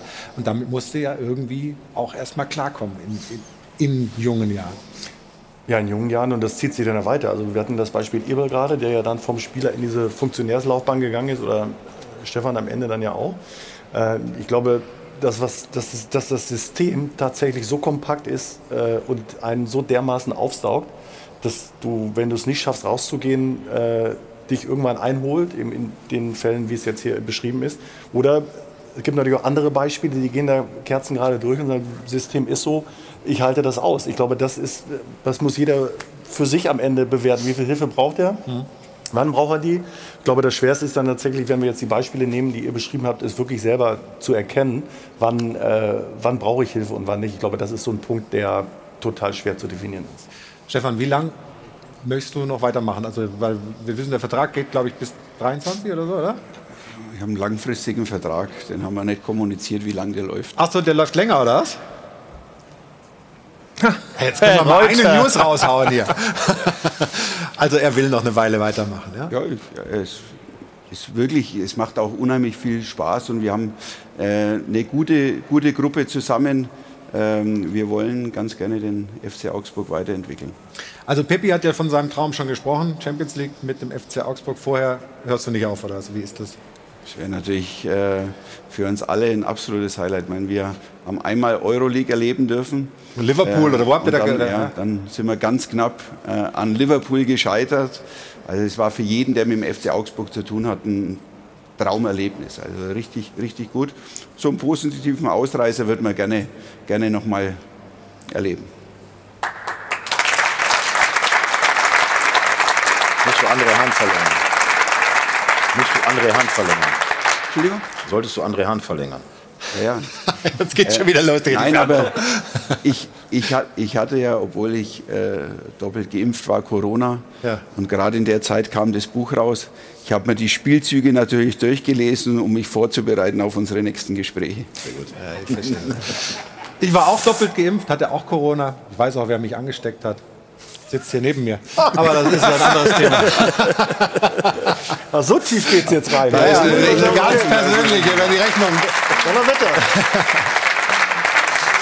Wir sprechen gleich weiter über einen sich verändernden Transfermarkt. Äh, ablösefreie Spieler wirklich jeder Couleur und Qualität sind da auf dem Markt. Mappé, äh, Pogba auch in der Bundesliga. Was ist mit Haaland? Wir äh, wollen auch mal äh, zu Patrick Berger schalten. Der ist schon in äh, äh, Hab-Acht-Stellung vor dem Spiel Dortmund gegen Leverkusen. Wird sich gleich mit den letzten News da melden. Wir haben also noch eine Menge vor bei uns hier im Stahlberg. Doppelpass. Bis gleich. Und Sie haben doch sicher Lust auf ein neues Auto. Mitsubishi, tolle Marke, toller Wagen. Toi, toi, toi.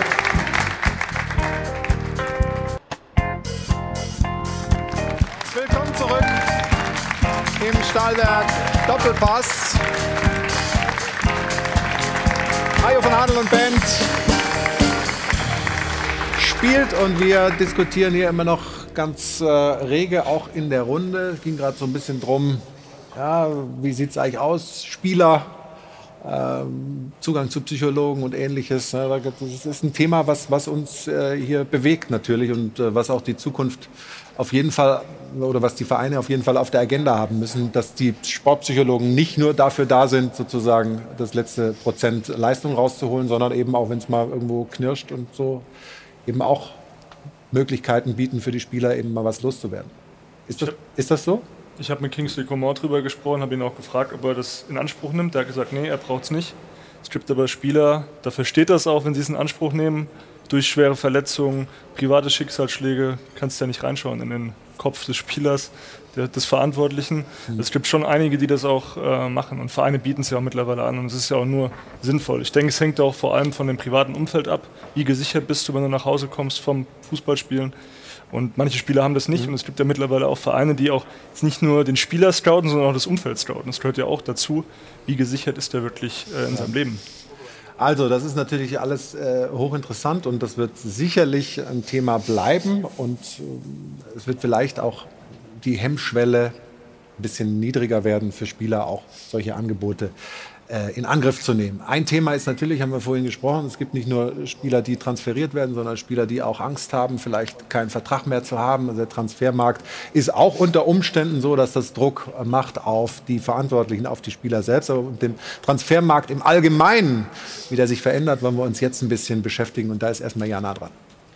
Denn der Wintertransfermarkt, der wurde ja am Montag geschlossen. Dort war der Deadline Day und deswegen ist für uns heute mal an der Zeit, Bilanz zu ziehen. Wir haben uns einmal die Top 5 Ligen in Europa in diesem Winter angeschaut und sehen, dass die Bundesliga hier nur ein Minus von 10 Millionen erwirtschaftet hat, die Premier League hingegen von 200. Wenn man die ganze Saison betrachtet, die Zahlen haben wir übrigens von den Kollegen von transfermarkt.de, da hat die Bundesliga sogar ein Plus erzielt von 21 Millionen. Also die Bundesliga sehr sehr konservativ hier gewirtschaftet und das kann man jetzt eben von zwei Seiten aus betrachten. Auf der einen Seite ist das sehr vernünftig und nachhaltig und damit vielleicht auch vorbildlich. Auf der anderen Seite riskiert man hier aber eben auch, dass man international vielleicht irgendwann nicht mehr konkurrenzfähig ist. Die Frage bitte einmal in die Runde und auch, ob man auch in Zukunft vielleicht erwarten kann, dass sich das noch einmal ändert. Ja, sprechen wir drüber. Wird sich das ändern oder wird die Bundesliga jetzt im Vergleich, vor allem mit der Premier League, vielleicht auch ein bisschen mit Spanien und Italien, dahinterherhinken, längerfristig? Ich meine, die Premier League ist allein aufgrund der Fernsehgelder schon weit voraus. Und jetzt haben wir vorhin ja auch kurz in der Pause darüber gesprochen. Corona hat die Vereine natürlich empfindlich getroffen. Und äh, es ist noch nicht ganz klar, wie viele Zuschauer darfst du jetzt im Laufe der Rückrunde äh, haben. Wie sieht deine Einnahmesituation aus? In anderen Ländern spielen sie teilweise in vollen Stadien. Und dass da dann der Abstand noch mal größer wird, das ist Fakt. Ähm, ich finde es äh, zwangsläufig, dass äh, die Vereine äh, da vernünftig handeln. Und äh, wir haben es seit ich in Augsburg bin, immer, nur, immer so gehalten, dass wir nur das Geld ausgeben, das auch da ist, das wir uns erwirtschaftet haben ähm, und äh, ja, da einfach auch nicht über, über den Verhältnissen leben. Wird sich das irgendwie ändern?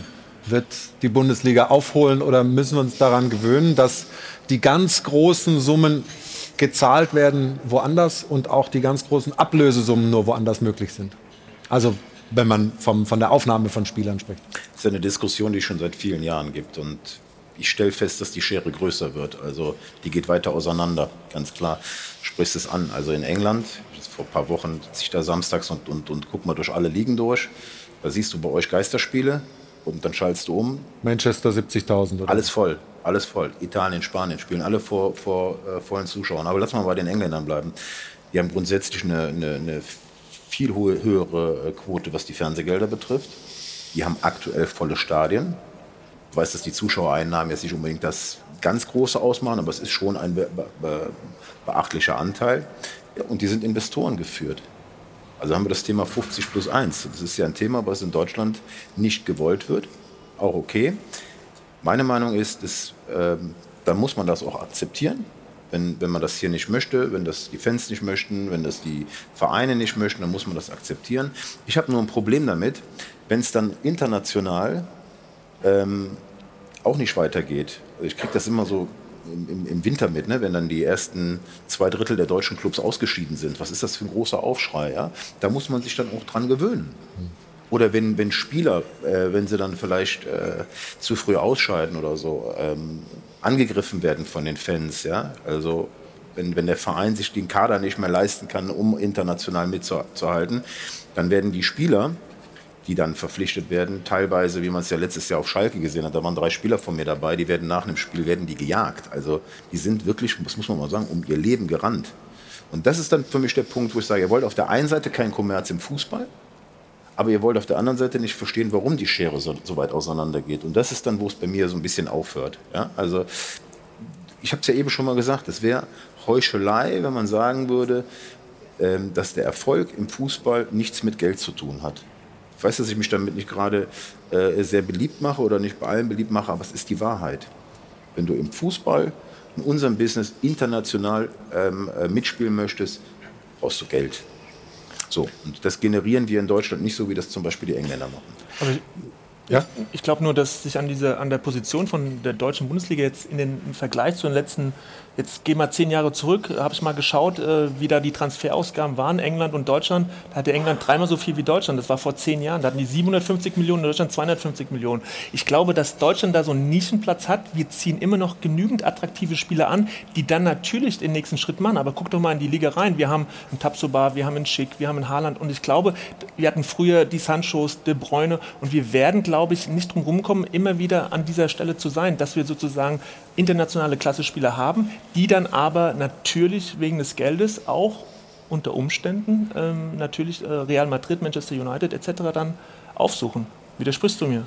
Nein, ich widerspreche dir nicht. Ich muss auch mal sagen, also der Markt in, in, in England, der Transfermarkt ja, und auch der äh, ähm, die Personen, die diesen Transfermarkt betreiben, der ist unterschiedlich. Also ich möchte jetzt wirklich um eine Lanze brechen. Wir haben hier in Deutschland richtig gute Leute in den Vereinen, ja, die dann aufgrund der finanziellen Situation nochmal ganz anders arbeiten müssen. Das ist wirklich so. Der Engländer, mittelklassiger Club in England, der geht am, am, am 30. August noch hin und sagt, ach guck mal, da liegen noch mal 20 Millionen, ich hole mal noch mal ein. Das können die meisten Clubs in Deutschland gar nicht. Und deswegen ist die Qualität der Leute, der Entscheider hier gut. Muss man mal ganz klar sagen. Ich krieg's international mit und es gibt in Deutschland wirklich Top-Leute. Und in England kannst du vielleicht die Qualität, die in dem einen oder anderen Verein fehlt, die kannst du dann durch Geld wieder gut machen. Aber Fakt ist, die haben's. Aber du hast natürlich die Gefahr, dass du dann, weil du gute Leute hast, äh, dir junge, interessante Spieler holst, die dann aber in der Bundesliga möglicherweise nur so eine Zeit bleiben, dass du als Zwischenstation nehmen, wie vielleicht ein Haaland, wie vielleicht ein Bellingham, um jetzt nur mal zwei zu sagen. Das könnte doch auch einfach eine Realität sein, an die wir uns gewöhnen. Denke ich auch. Also es ist Fakt ja schon seit Jahren. Ähm, Das ist das eine. Mein Fußball ist jetzt, wenn ich jetzt nach Newcastle schaue mit den Investoren, die jetzt wahr und willenlos äh, alles kaufen, was sie nied- und nagelfest ist, ist nicht mein Fußball. Weiß nicht, ob da eine gute Mannschaft entsteht. Deswegen mag ich das nicht. Ich finde unsere Liga wird auch immer ein bisschen zu schlecht äh, gesehen oder kommt international immer so ein bisschen zu schlecht weg. Dass jetzt Dortmund und Wolfsburg ausgeschieden sind aus der Champions League, hat jetzt nichts mit dem Geld zu tun, sondern äh, dass sie in den entscheidenden Spielen nicht funktioniert haben gegen Mannschaften, die sie durchaus schlagen müssen. Punkt. Also das ist international jetzt in dieser Saison, finde ich, äh, nicht ausschlaggebend. Und wir haben ja das Glück, dass so ein Mann wie Niklas Süle, der nach England hätte gehen können, jetzt, in, nach, Dortmund geht und in der Bundesliga. Hat, hat er gerade in der Pause verraten, oder? Ich vermute das, dass das so ist. Ne? Nein, es, es, es ist ja so. Also wir haben ja auch, wir können ja viele nennen. Ja, wir können Havertz nennen, der, der den Verein verlassen hat. Wirtz von Leverkusen wird der nächste sein. Haaland werden wir verlieren. Wir haben, wir werden Bellingham verlieren. Ähm, das sind Spieler, die natürlich dann etwas lukrativeres äh, bekommen. Und da spielt natürlich die Premier League eine ganz große Rolle, weil die eben die Möglichkeit haben, dann Summen zu zahlen, die bis auf Bayern München, glaube ich, keiner in der Lage ist, das zu bezahlen. Und das ist ein normaler Trend. Oder es ist ein trauriger Trend, aber es ist ein normaler Trend. Ähm, ich bin aber auch der Meinung, Volker, wenn du sagst, äh, Geld garantiert dir den Erfolg, dann muss Hab ich sagen, also PSG viele, viele hunderte Millionen investiert und der, die hecheln der Champions League immer noch hinterher. Vielleicht klappt das mal in diesem Jahr. Manchester City genau dasselbe. Hunderte von Millionen investiert. Das große Ziel ist ja nicht der Gewinn der Premier League. Das große Gewinn dieser Vereine ist ganz klar der Gewinn der Champions League. Aber sie haben Konkurrenten oder mehrere. Aber Bayern München, finde ich wieder, machen das wirtschaftlich eben top, äh, indem sie eben die Verträge verlängern oder es sch- schaffen, die Verträge zu verlängern mit eben wichtigen Spielen und Säulen. Und, und das garantiert dir im Endeffekt eher den Erfolg, meiner Meinung nach, als irgendetwas für 100, 150, 170 Millionen zuzukaufen. Das ist meine hast- persönliche Und Meinung. du hast ja das beste Beispiel noch in der Bundesliga mit äh, Hertha BSC Berlin. Also da haben wir ja ein Beispiel, wo ich glaube 375 Millionen Euro mittlerweile von Lars Windhorst investiert wurden. Und wo stehen sie? Also da sehen wir ja ein konkretes Beispiel. Da ist ein deutscher Verein, der kriegt Geld vom Investor und steht trotzdem sportlich äh, nicht so gut da, wie er sich das erhofft hat. Und der einmal den Stefan noch reinnehmen.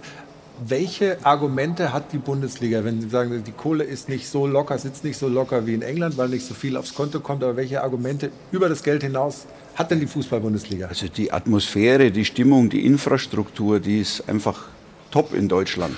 Und ähm, klar, es ist so, mit Ausnahme von Bayern eigentlich trifft es jeden Club in Deutschland, dass wenn die Entwicklung eines Spielers schneller geht als die des Clubs, dann wird er den nächsten Schritt gehen wollen.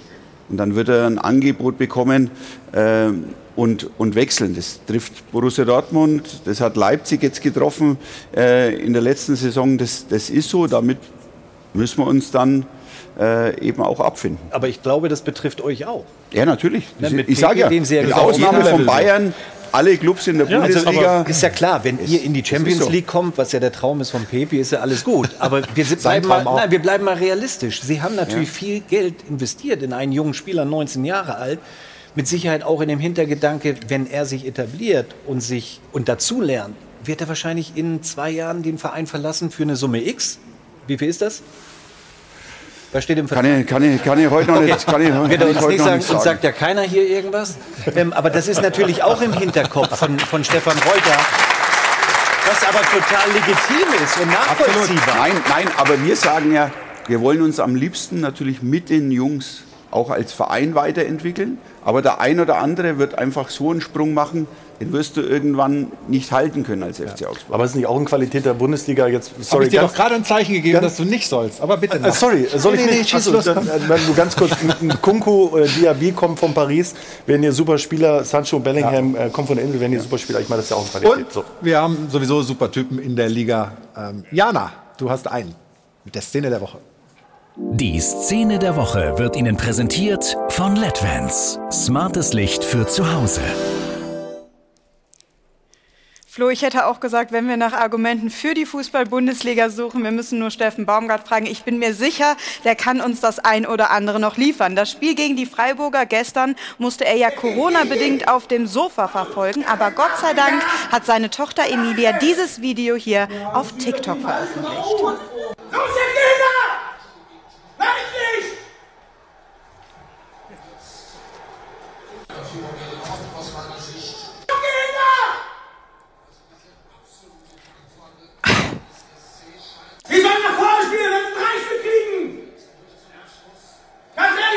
Also ich habe das Gefühl, der Einzige, der sich hier in der Nachmittagsruhe gestört fühlt, ist der Familienhund.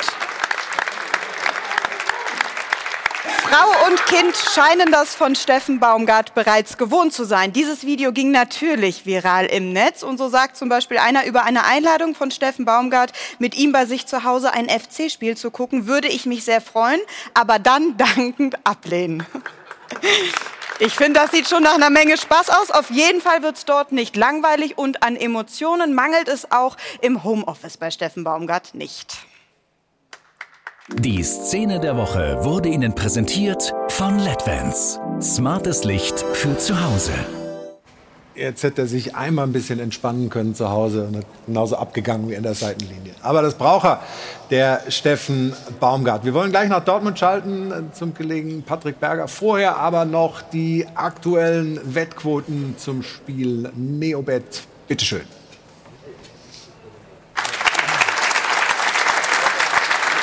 Vielen Dank. Und damit weiter hier in der Runde. Wir wollen ja gleich rüberschalten nach Dortmund zu Patrick Berger. Und äh, uns hat ein Tweet erreicht von Erling Haaland. Can you hear it? That's the sound of me coming back soon. Da haben natürlich alle Dortmund-Fans Hoffnung, dass das vielleicht heute schon was wird. Aber ich glaube, das ist ein bisschen optimistisch. Aber Patrick, du kannst uns das doch sagen. Was ist mit Haaland? Spielt er jetzt heute schon oder was? Nee, oder? Nein, also der spielt heute noch nicht. Erling Haaland hat damit so ein bisschen für Verwirrung gesorgt. Also coming back soon, ja. Wir gehen davon aus, dass er nächste Woche gegen Union Berlin in Berlin spielen kann. Aber heute reicht's nicht. Er hat äh, alles versucht. Er hat am Freitag auch mal so einen ersten Lauf mit Stollenschuhen gemacht. Gestern im Kraftraum gearbeitet. Aber da der macht der Muskel einfach noch nicht mit. Also Erling Haaland wird heute nicht dabei sein. Und das wird dann ganz interessant, wie Marco Rose die Mannschaft so ein bisschen ummodellieren wird. Da ist ja, oder es könnte ja auch ganz gut sein, dass Yusufa Mukoko vielleicht dann äh, echt mal vorne drin spielt. Der hat ja zuletzt so ein bisschen auch darüber geklagt, dass er zu wenig spielt, also das ausrichten lassen auch über seinen Berater. Ich gehe aber dann doch eher davon aus, dass äh, vorne mit äh, Daniel Mahlen, Torgen Hazard und Marco Reus gespielt wird. Aber eine gute Nachricht gibt es noch für den BVB. Mats Hummels, der ist heute dabei, immerhin im Kader. Da reicht es noch nicht für einen Startelfplatz. Der lag ja die ganze Woche über flach mit einem bakteriellen Infekt, aber der ist zumindest zurück. Eins scheint ja auch klar zu sein, wenn man irgendeine Chance haben will, in dieser Saison noch an den Bayern dran zu bleiben und da vielleicht noch mal gefährlich zu werden, dann darf man heute nichts abgeben. Und der Gegner ist natürlich nicht gerade äh, Laufkundschaft. Nein, das ist natürlich absolut richtig. Ich habe mir mal die Zahlen angeguckt. Also ähm, das ist hier schon Spektakel, was eigentlich garantiert wird hier heute in Dortmund. Denn von den zehn äh, direkten Aufeinandertreffen, da sind 50 Tore gefallen. Und auch im Hinspiel, wir erinnern uns, gab es ja ein 4 zu 3. Dreimal war der BVB im Rückstand. Und dann gab es eben diesen einen Mann, Erling Haaland, der einen Doppelpack geschnürt hat. Also der kann es heute nicht sein. Und äh, da kommt ganz schöne Schwerstarbeit zu auf die BVB-Innenverteidigung. Also Manuel Akanji wird aller Voraussicht nach an der Seite von äh, Dan Axel Zagadou spielen. Und äh, die müssen da äh, vor allen Dingen dafür sorgen, dass man auch Patrick Schick in den Griff bekommt. Der ist äh, mit 18 Toren und äh, drei Assists ist er an 43 Prozent aller Leverkusener Treffer beteiligt. Also da kommt ganz schön was zu auf den BVB. Und klar, du hast es angesprochen, heute muss ein Sieg her im direkten Duell der Bayern-Verfolger, damit man echt noch auf Tuchfüllung bleiben wird. Dann danke dir für die Informationen. Schnell zurück ins Trockene. Hinter dir sind die Fans schon in Ekstase. Einer zumindest, den haben wir da äh, kurz gesehen. Ja, danke schön, Patrick Berger nach Dortmund. Wir machen noch mal eine kurze Unterbrechung und dann schauen wir mal die Einschätzung von Volker Struth zu Haaland. Wo geht der hin? Wie viel Geld ist da drin? Bleibt so einer in der Bundesliga oder haben wir da nie mehr eine Chance auf solche Stars? Das und vieles mehr gleich nach einer kurzen Pause.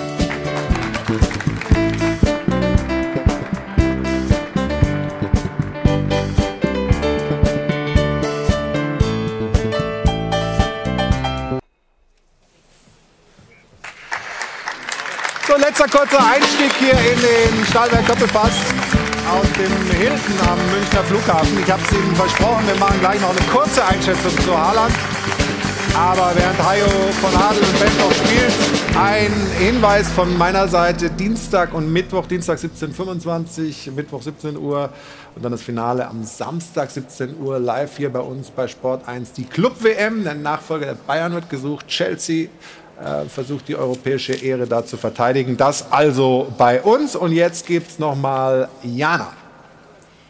Denn wir schauen einmal auf die weiße Weste und den aktuellen Stand hier im Ranking. Auf Rang Nummer 1 derzeit Mainz-Keeper Robin Zentner. Insgesamt achtmal zu null gespielt und dann auf dem geteilten zweiten Platz jeweils siebenmal zu null Marc Flecken vom SC Freiburg und Bayern-Keeper Manuel Neuer. Was aber nur Manuel Neuer kann, das ist Rekorde einstellen. Gestern gab es den nächsten Bundesligasieg. Nummer 310 war das gestern gegen, den Leip gegen die Leipziger und damit hat er eben den historischen Rekord von Oliver Kahn egalisiert. Dafür gab es dann auch Glückwünsche vom Bayern-Boss und ich bin mir sicher, da kommt noch der ein oder andere Sieg in der Bundesliga hinzu. Insgesamt waren es elf weiße Westen im Januar. Dafür gibt es 550 Euro ins Phrasenschwein von Schöner Wohnen Polarweiß. Erstmal schon mal vielen Dank dafür. Wir packen aber noch einmal über 200 Euro drauf, denn es gab eine Menge Spenden aus dem Publikum. Der Stammtisch Tulli grüßt alle daheimgebliebenen Tullis. Grüße an Claudia Siegel aus Salzgitter-Bad. Mitch grüßt den SC Hermering. Die Schicht 1 der Berufsfeuerwehr Würzburg hat gespendet. Kai und Manu, die grüßen die Spielgemeinschaft Burgberg Hohenmemmingen. Marc grüßt die Familie und einmal noch eine Spende vom Fruger Getränkemarkt Heidholzen. Vielen Dank. Dankeschön, Jana. Und das waren die Spenden und die weiße Weste. Aber Jana hat noch was. Einen kurzen Sendehinweis noch, Ja, denn morgen geht's weiter mit dem Doppelpass und zwar zwar zur zweiten Bundesliga. 21.45 Uhr melden wir uns unter anderem mit Bibiana Steinhaus-Webb, also prominente Besetzung. Peter Neururer wird auch mit dabei sein. Ich werde auch mit dabei sein. Freuen uns sehr, wenn Sie einschalten. 21.45 Uhr. Machen wir. Dankeschön. Und eigentlich könnte ich auch schon Dankeschön sagen in die Runde, aber ich habe ja versprochen, Haaland noch ganz kurz. Wie lang zieht sich das noch? Ich meine Spieler, keine Ahnung. Ich glaube, ähm, Berater ist auch krank oder sowas, habe ich gelesen, gerade nicht voll einsatzfähig. Hat also, Vertrag, also. Also bleibt uns noch ein Thema hier für die nächsten Wochen und Monate im Doppelpass. Dankeschön für den Besuch heute. Hat viel Spaß gemacht. Engagierte Diskussion. Und äh, jetzt viel Spaß im weiteren Programm bei Sport 1. Und wenn Sie wollen, nächsten Sonntag sind wir wieder hier. Jetzt gibt es Bundesliga pur. Wir sagen Tschüss und auf Wiedersehen.